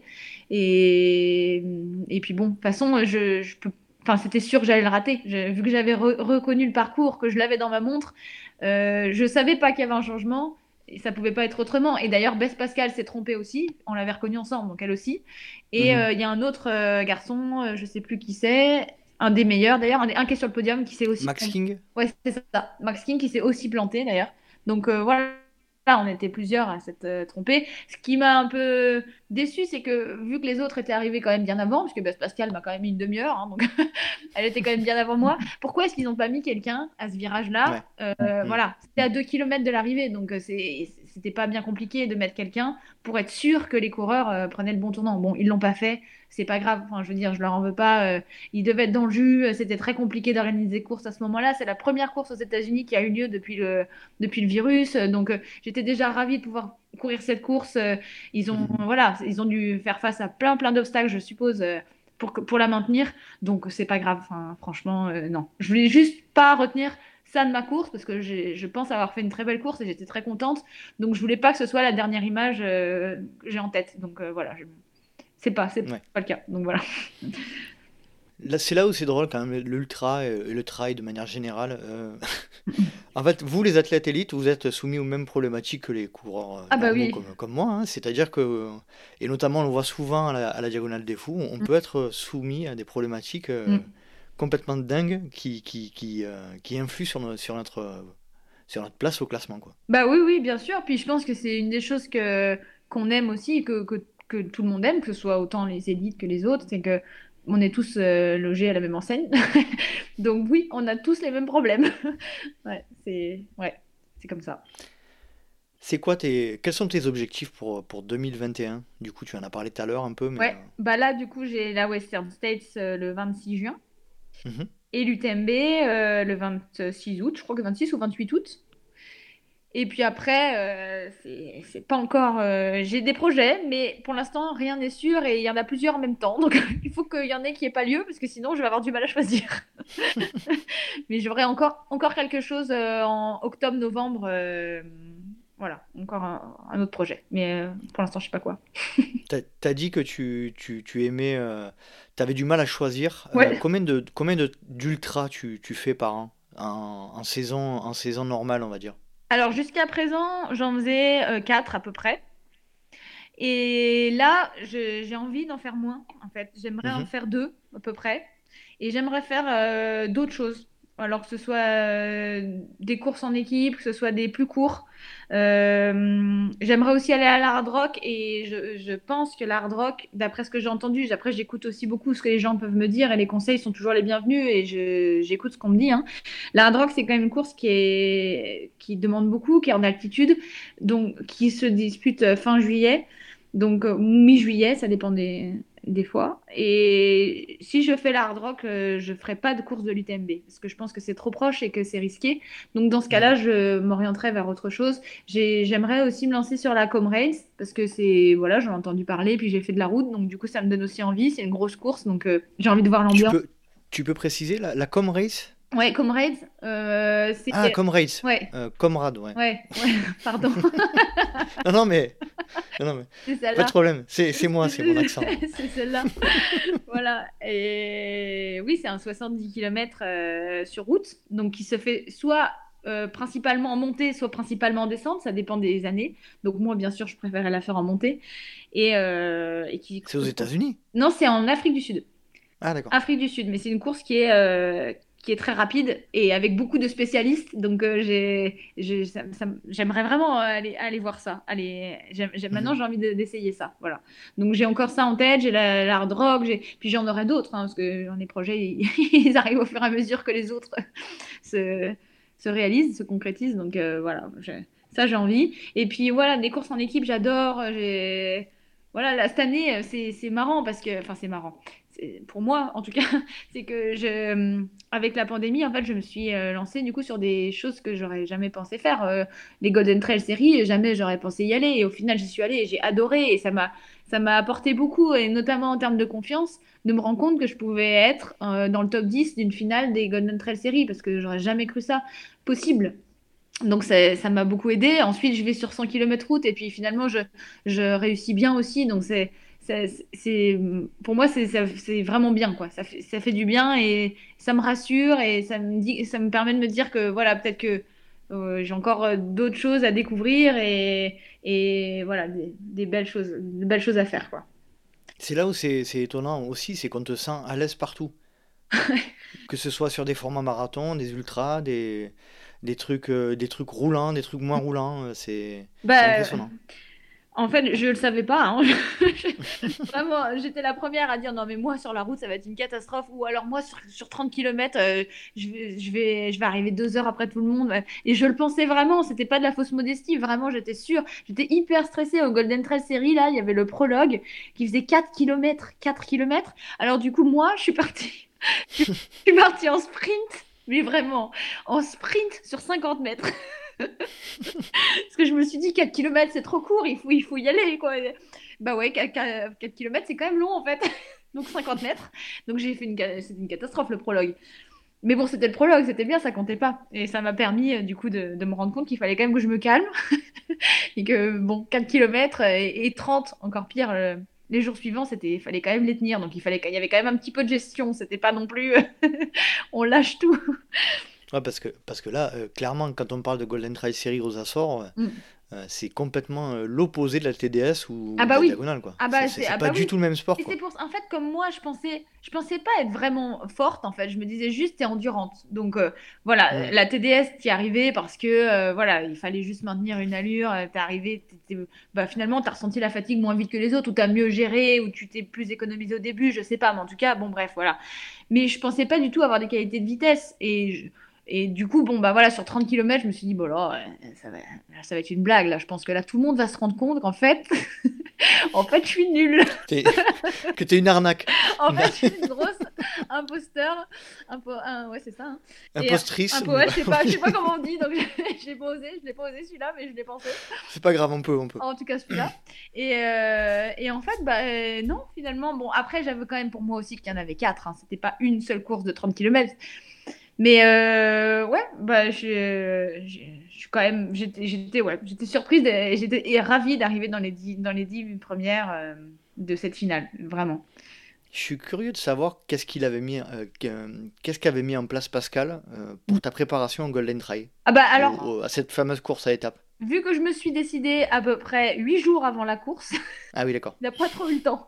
Non, je vais faire les Templiers en fait, qui ont été annulés. Mhm. Quand les Templiers ont été annulés, je me suis mise sur euh, l'Ultra de Haute-Provence. Donc c'était un 100 km. Voilà. Qui a été annulé. Et donc je l'ai su euh, huit jours avant la finale des Golden. Donc là, euh, c'est Julien qui m'a dit euh, Ah, bah sinon, euh, tu sais qu'il y a Nico, il y a Nico et Ludo qui vont au Golden. En rigolant, en fait, il m'a dit Ça, ça te dirait pas d'y aller? Je dis Bah, bien sûr que si, ça me dit d'y aller. Où c'est qu'on signe? Ça s'est fait comme ça, mais vraiment, hein, c'était véridique. On était, on était allé bah, au Templier. En fait, on était allé à Millau hein, faire un week-end au cas parce que du coup, il y avait des logements qui étaient réservés pour les Templiers vu que c'est une course au cas. Donc, on avait fait un rassemblement là-bas et j'attendais de savoir si j'allais pouvoir avoir un dossard pour les... la finale qui était dix jours après, quoi. Donc vraiment, ça s'est décidé euh, au dernier moment. Donc j'avais pas du tout de préparation en fait. Je vais te poser une question euh, assez large. Euh, On vient juste d'apprendre la nouvelle de, de l'UTMB qui a annoncé son UTMB, UTMB World Series. Ouais. on peut, on peut l'appréhender de manière différente, cette, cette nouvelle de mon point de vue, ça va pas forcément dans le sens d'une unification des championnats internationaux. Mm. Qu'est-ce que tu en penses, toi, de ce point de vue-là de manière générale? Alors, ben, je, suis d'accord avec toi sur le fait qu'il il y a vraiment une multiplicité des compétitions qui fait que du coup le niveau est assez délié. et, et, ça, ça, ça va pas dans le sens de notre pratique et je pense que ça va pas dans le sens de, de, de la reconnaissance des athlètes notamment. Donc je pense qu'il faut qu'il y ait effectivement des compétitions sur lesquelles on retrouve tous les athlètes, parce que sinon, il y a, ça ne veut plus rien dire en fait. Mhm. il, y a, il, y a, ouais, il y a trop de, trop de compètes, tout le monde va sur sa compète et, donc plus personne ne, ne, court les uns contre les autres. Après, si ce circuit peut permettre que tous les athlètes se rejoignent, ça va dans le bon sens, mais le problème c'est que je ne suis pas du tout sûre que ce soit le cas, puisqu'il y en a déjà des circuits qui existent. Donc si on multiplie les circuits, et eh ben, ça, va, je pense que ça risque de desservir la, la, pratique. quoi. Euh, mais, euh, mais bon, comme je suis assez positive, je me dis peut-être que, euh, peut-être que les, athlètes vont, vont se lier et vont se dire bon, on, suit celui-ci ou un autre, mais en tout cas que, que, que, tout le monde soit sur le même, ça serait bien. Comme tu l'as dit tout à l'heure, euh, la problématique aussi c'est organisationnel. On va avoir un UTMB fin août et puis euh, peu de temps après on va avoir un championnat du monde. bah oui, euh, voilà, c'est ça, c'est ça, le, souci en fait. Si, si, jamais il y a un circuit, un seul circuit, je pense qu'il sera quand même bien fait. Hein. les gens ne sont pas non plus complètement idiots. Ils se doutent bien que si on est sur un circuit d'ultra, on ne peut pas mettre un ultra tous les 15 jours. Euh, voilà, puis ça, je pense que c'est quand même assez bien intégré euh, chez tout le monde, puisque la santé des athlètes, ça, je pense que ça préoccupe quand même tout le monde, et qu'il y a déjà eu pas mal de casses. Donc euh, voilà, je pense que ça, c'est assez intégré. Donc si jamais les têtes pensantes créent un circuit, les, compétitions seront, je pense, bien espacées et bien pensées. mais il faut qu'il n'y en ait qu'un, parce que là, on n'y arrive pas. Et, et, les championnats du monde, ce qui enfin moi, ce qui me pose souci, c'est qu'au niveau fédéral, c'est complètement différent de ce qu'il y a en ultra trail. L'ultra trail n'existe pas au niveau fédéral. Donc là, il va y avoir un 80 km, c'est déjà mieux que rien. On est encore loin de l'ultra, mais bon, on s'en rapproche. Euh, et moi, en tant que prof et en tant que fonctionnaire, euh, j'ai pas de statut de haut niveau du coup, parce que mhm. parce qu'il faut faire partie de la fédération. Et en ultra, il n'y a pas. et c'est bizarre en fait cette discipline, parce que le trail, je pense que c'est un peu vu comme je ne sais pas si c'est vraiment bien reconnu par la Fédération française d'athlétisme. Euh, c'est un peu vu comme de la randonnée, quoi. Et, du coup, on est, on est affilié à une, fédération qui euh, qui reconnaît pas vraiment euh, notre spécificité, euh, voilà. Et, ça, je pense que c'est un problème et qu'il faut il faut régler ce problème. Soit créer une fédération de trail, soit être reconnu par la fédération d'athlétisme à, juste titre, et, dans ce cas-là, avoir des compétitions sur lesquelles tout le monde s'aligne et pas euh, chacun euh, fait son propre circuit. Et là, du coup, c'est les marques, les marques, les sponsors, les, les, organisateurs qui doivent créer des circuits pour que, euh, pour que les, les coureurs s'y retrouvent. Donc c'est un peu problématique. Je pense qu'ils vont, ils vont enfin, la Fédération française d'athlétisme sera obligée de, prendre en considération l'essor du trail parce qu'on voit quand même que c'est euh, hyper démocratisé. Tu en as parlé mm. tout à l'heure, tu as créé une association au sein de, au sein de ton village, etc. Donc euh, je pense qu'ils peuvent euh, plus que se rendre à l'évidence que ah le trail aujourd'hui fait partie du fait partie du, ah oui. du, paysage. du paysage. bah oui, oui, bah oui, oui, non, je pense que c'est important et c'est nécessaire. Et puis en même temps, ça va dans le sens de tout le monde. Enfin, je pense que l'intérêt d'une fédération, c'est d'avoir un maximum de, de licenciés. Et euh, bon, s'il y a pas. Alors, l'entrée, c'est un peu compliqué, mais on peut créer des licences et je suis sûre que les gens seraient prêts à adhérer à la Fédération française d'athlétisme si, euh, par exemple, il y avait une, assurance lors des trails ou des choses euh, voilà, qui, qui, iraient dans le sens des coureurs. On va pas se licencier. Moi, j'étais pas licenciée jusqu'à ce que je fasse une course sur route, puisque ça ne servait à rien. Et les gens, c'est pareil, ils vont pas payer une licence s'ils n'ont aucun intérêt. Et si en plus, euh, leur pratique est un peu dénigrée par la fédération. Mhm. Donc je pense que voilà, ça, va dans le sens de tout le monde, de reconnaître l'essor du trail et de reconnaître la spécificité du trail et, euh, et les valeurs qui sont propres au trail et, voilà, les, qualités aussi propres au, trail, au trailer. Pas seulement en, termes de, de comparaison euh, de vitesse, forcément, un trailer va aller moins vite qu'un qu'un marathonien. Ça n'a rien à voir. Euh, c'est, il y a du dénivelé, il y a, il y a la montagne, il y a, le, il y a le climat, il y a plein de choses. Il faut s'adapter à plein de choses. Et je pense que euh, c'est pas forcément une bonne chose que de toujours voir euh, le côté négatif et en tout cas la, la moindre, les moindres capacités des trailers dans tous les domaines, puisque je pense que les trailers ont des capacités spécifiques que les coureurs sur route ou sur piste n'ont pas. C'est un peu comme si on comparait le marathon avec, avec un 100 mètres. Voilà, c'est exactement. On ne peut pas comparer Usain Bolt et, voilà. Équipe Kipchoge quoi. C'est exactement, non mais c'est exactement ça, c'est exactement la même chose. Moi j'ai une bonne copine chez Oka qui fait de la piste euh, et, donc euh, voilà, on, voit bien, on a passé un week-end ensemble, on voit bien que chacun a ses, spécificités. Euh, J'irai pas faire une séance de fractionné avec elle sur piste, enfin je peux, mais je peux prendre les temps en fait. je pense que voilà. Mais euh, mais à côté de ça, une sortie 3 heures en montagne, elle peut pas la faire non plus. Donc voilà, chacun ses, ses spécificités et il n'y a pas à comparer des choses qui sont pas comparables. C'est comme si on comparait un, un lancer de javelot et un triple saut. Euh, voilà, c'est pas la même chose. Euh, Tout à fait. C'est clair. Mm. Tu parlais de valeurs juste avant, euh, mm. les valeurs du trail. Mm. on a quand même l'impression petit à petit que, que, les valeurs initiales de la course en montagne et du trail sont en train de, de s'éloigner de ce qu'elles étaient au début. comment tu ressens, toi, la communauté trail de manière générale et est-ce que tu sens un, fossé de plus en plus important entre les élites et, et, les, et les pratiquants?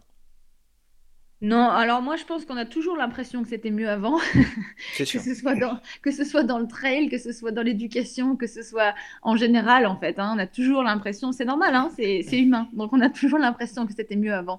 Euh, moi je pense que c'est très bien qu'il y ait de plus en plus de pratiquants en trail et que forcément plus il y a de pratiquants, plus il y a de diversité d'approches et de voilà de façon de voir les choses.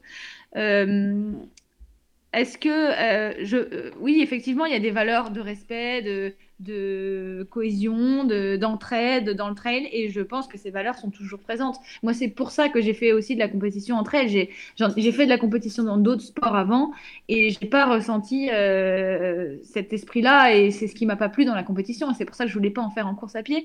Et quand j'en ai fait en trail, j'ai été vraiment étonnée de ça, et c'est pour ça que j'ai continué et que je continue à en faire. Donc, je pense que ces valeurs sont toujours présentes et qu'elles sont chères à tout le monde, que ce soit euh, aux élites euh, ou aux autres.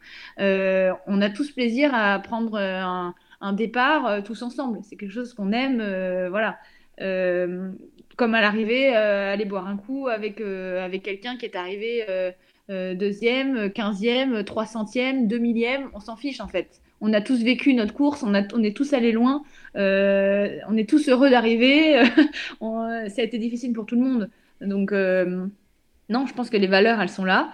Euh, après, euh, voilà, plus il y a de monde et plus il y a de façons de voir les choses et de façons de pratiquer. Donc euh, voilà, forcément, ça se dit. Il faut de la place pour tout le monde. Voilà, il faut de la place pour tout le monde.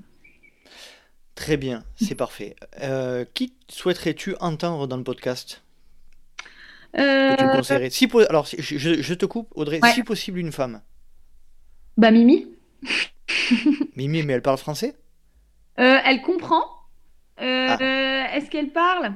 Pas sûr. Mais tu m'as dit que tu allais interviewer Katie Shine, elle parle pas français. Ouais, mais euh, je, je promets rien quand même parce que. en française, euh, une française. Euh, Juliette Blanchet? Ah. Ouais. Je note. Allez. Alors, est-ce que tu peux nous dire qui est Juliette Blanchet? Juliette, c'est une traileuse qui, qui, a fait déjà de plein de compétitions. Euh, ça fait longtemps, elle a déjà une grande carrière derrière elle. Et euh, elle a notamment fait, elle a participé, je sais pas, euh, plusieurs fois, au moins trois fois à la Diagonale des Fous. Et lorsque j'ai fait ma, ma, première, moi en 2018, ma seule en fait, Diagonale, on a terminé ensemble, on a terminé ensemble en fait. On est deuxième ex euh, et, voilà, donc c'est quelqu'un que j'aime beaucoup et que j'ai croisé plusieurs fois sur des compétitions. Euh, et d'ailleurs, même en dehors, parce qu'elle habite pas très loin de chez moi, elle habite à Grenoble. Et on s'est croisé dans les Bauges, euh, notamment une fois avec Julien. C'était chouette. J'ai toujours plaisir à la croiser sur les compétitions. C'est une fille très simple et, et très chouette. C'est noté, Audrey. Écoute, je, j'essaierai de la contacter. C'est super. Est-ce que tu as un dernier message à faire passer ou un sujet à évoquer? Euh, non, pas vraiment. Juste un message de, bah, d'espoir. Je pense que là, la situation actuelle, elle a, elle a été, elle a pas été évidente pour beaucoup de gens. Et, là, à mon avis, ça, ça va quand même aller dans, vers le mieux. Donc euh, voilà, je, je pense que qu'il faut garder espoir et que, que ça va revenir, ça va revenir. Les compétitions vont revenir et qu'on va tous euh, bientôt se retrouver. C'est clair que ça, ça nous manque. On, on sent que tu es quelqu'un de très, euh, très stressé, mais de très euh, optimiste aussi, Oui, c'est vrai. de manière générale. Ouais, c'est Ça, ça vrai. fait plaisir. On arrive aux questions rapides. Ouais. Alors, c'est des réponses courtes, des réponses courtes sans argument. Tu es prête? Ouais, je suis prête. Plat favori après la course. Pizza. Boisson favorite après la course. Euh, eau gazeuse. Tu es plutôt gel, bar, les deux ou aucun des deux? Bar. Fait maison ou industriel. Euh, industriel en course. Tu préfères des grosses rafales de vent ou une grosse averse de pluie. Oh putain. Euh, grosse rafale de vent. Tu es plutôt racine ou plutôt verglas. Racine. Tu préfères courir de nuit ou de jour. Deux jours. Quand tu cours, tu es plutôt podcast, musique ou rien du tout. Musique à l'entraînement et rien du tout en compétition. La musique dont tu ne parles à personne. Les musiques Disney. Un exemple Euh, libéré, délivré. En, quand- euh, en courant? Oui, oui, en courant. Et ça s'y prête bien, je trouve, non? Ah bah ouais, Ah carrément. bah alors moi, je Surtout à l'arrivée. je me sens pousser des ailes. Et attention Audrey, dernière question pour toi. Tu préférerais gagner la hard rock ou l'UTMB L'UTMB. Sans hésitation. L'UTMB. C'est mon rêve, l'UTMB. C'est ton rêve. Mais Pour quelqu'un qui voulait pas la courir au début, Ouais, c'est clair. Mais je veux bien gagner la hard rock aussi. Hein. La hard rock, la western state, tout, toi tu veux tout gagner. moi je veux tout gagner. Bon, ben, on te souhaite le meilleur, on te souhaite de gagner les, les trois courses de tes rêves. Et puis, euh, je te remercie énormément, Audrey, d'avoir passé, euh, d'avoir passé ce moment avec nous. C'était super chouette. bah merci beaucoup, c'était très sympa, ouais. Merci beaucoup. Je te souhaite une bonne, bonne fin de journée et à très bientôt. Pareil, à très bientôt. Salut, Audrey. Salut Salut. Et voilà, cet épisode est à présent terminé. J'espère que vous avez passé un agréable moment en compagnie d'Audrey Tanguy. Je la remercie de nouveau pour son temps et pour avoir partagé avec nous toutes ses expériences, toute euh, sa bonne humeur et son naturel. Si vous souhaitez rejoindre le LTP sur les réseaux sociaux, rien de plus simple. Vous pouvez nous suivre sur Instagram et Facebook à Let's Try le podcast. N'hésitez pas si vous souhaitez recevoir des nouvelles du LTP chaque mois à vous inscrire à la newsletter que j'envoie. Vous aurez des, des news du LTP, les backstage de l'émission et vous aurez également en avance le programme des sorties des épisodes. J'espère vous retrouver pour un prochain épisode du LTP et d'ici là n'oubliez pas, si vous pensez que c'est impossible, faites-le pour vous prouver que vous aviez tort. Salut salut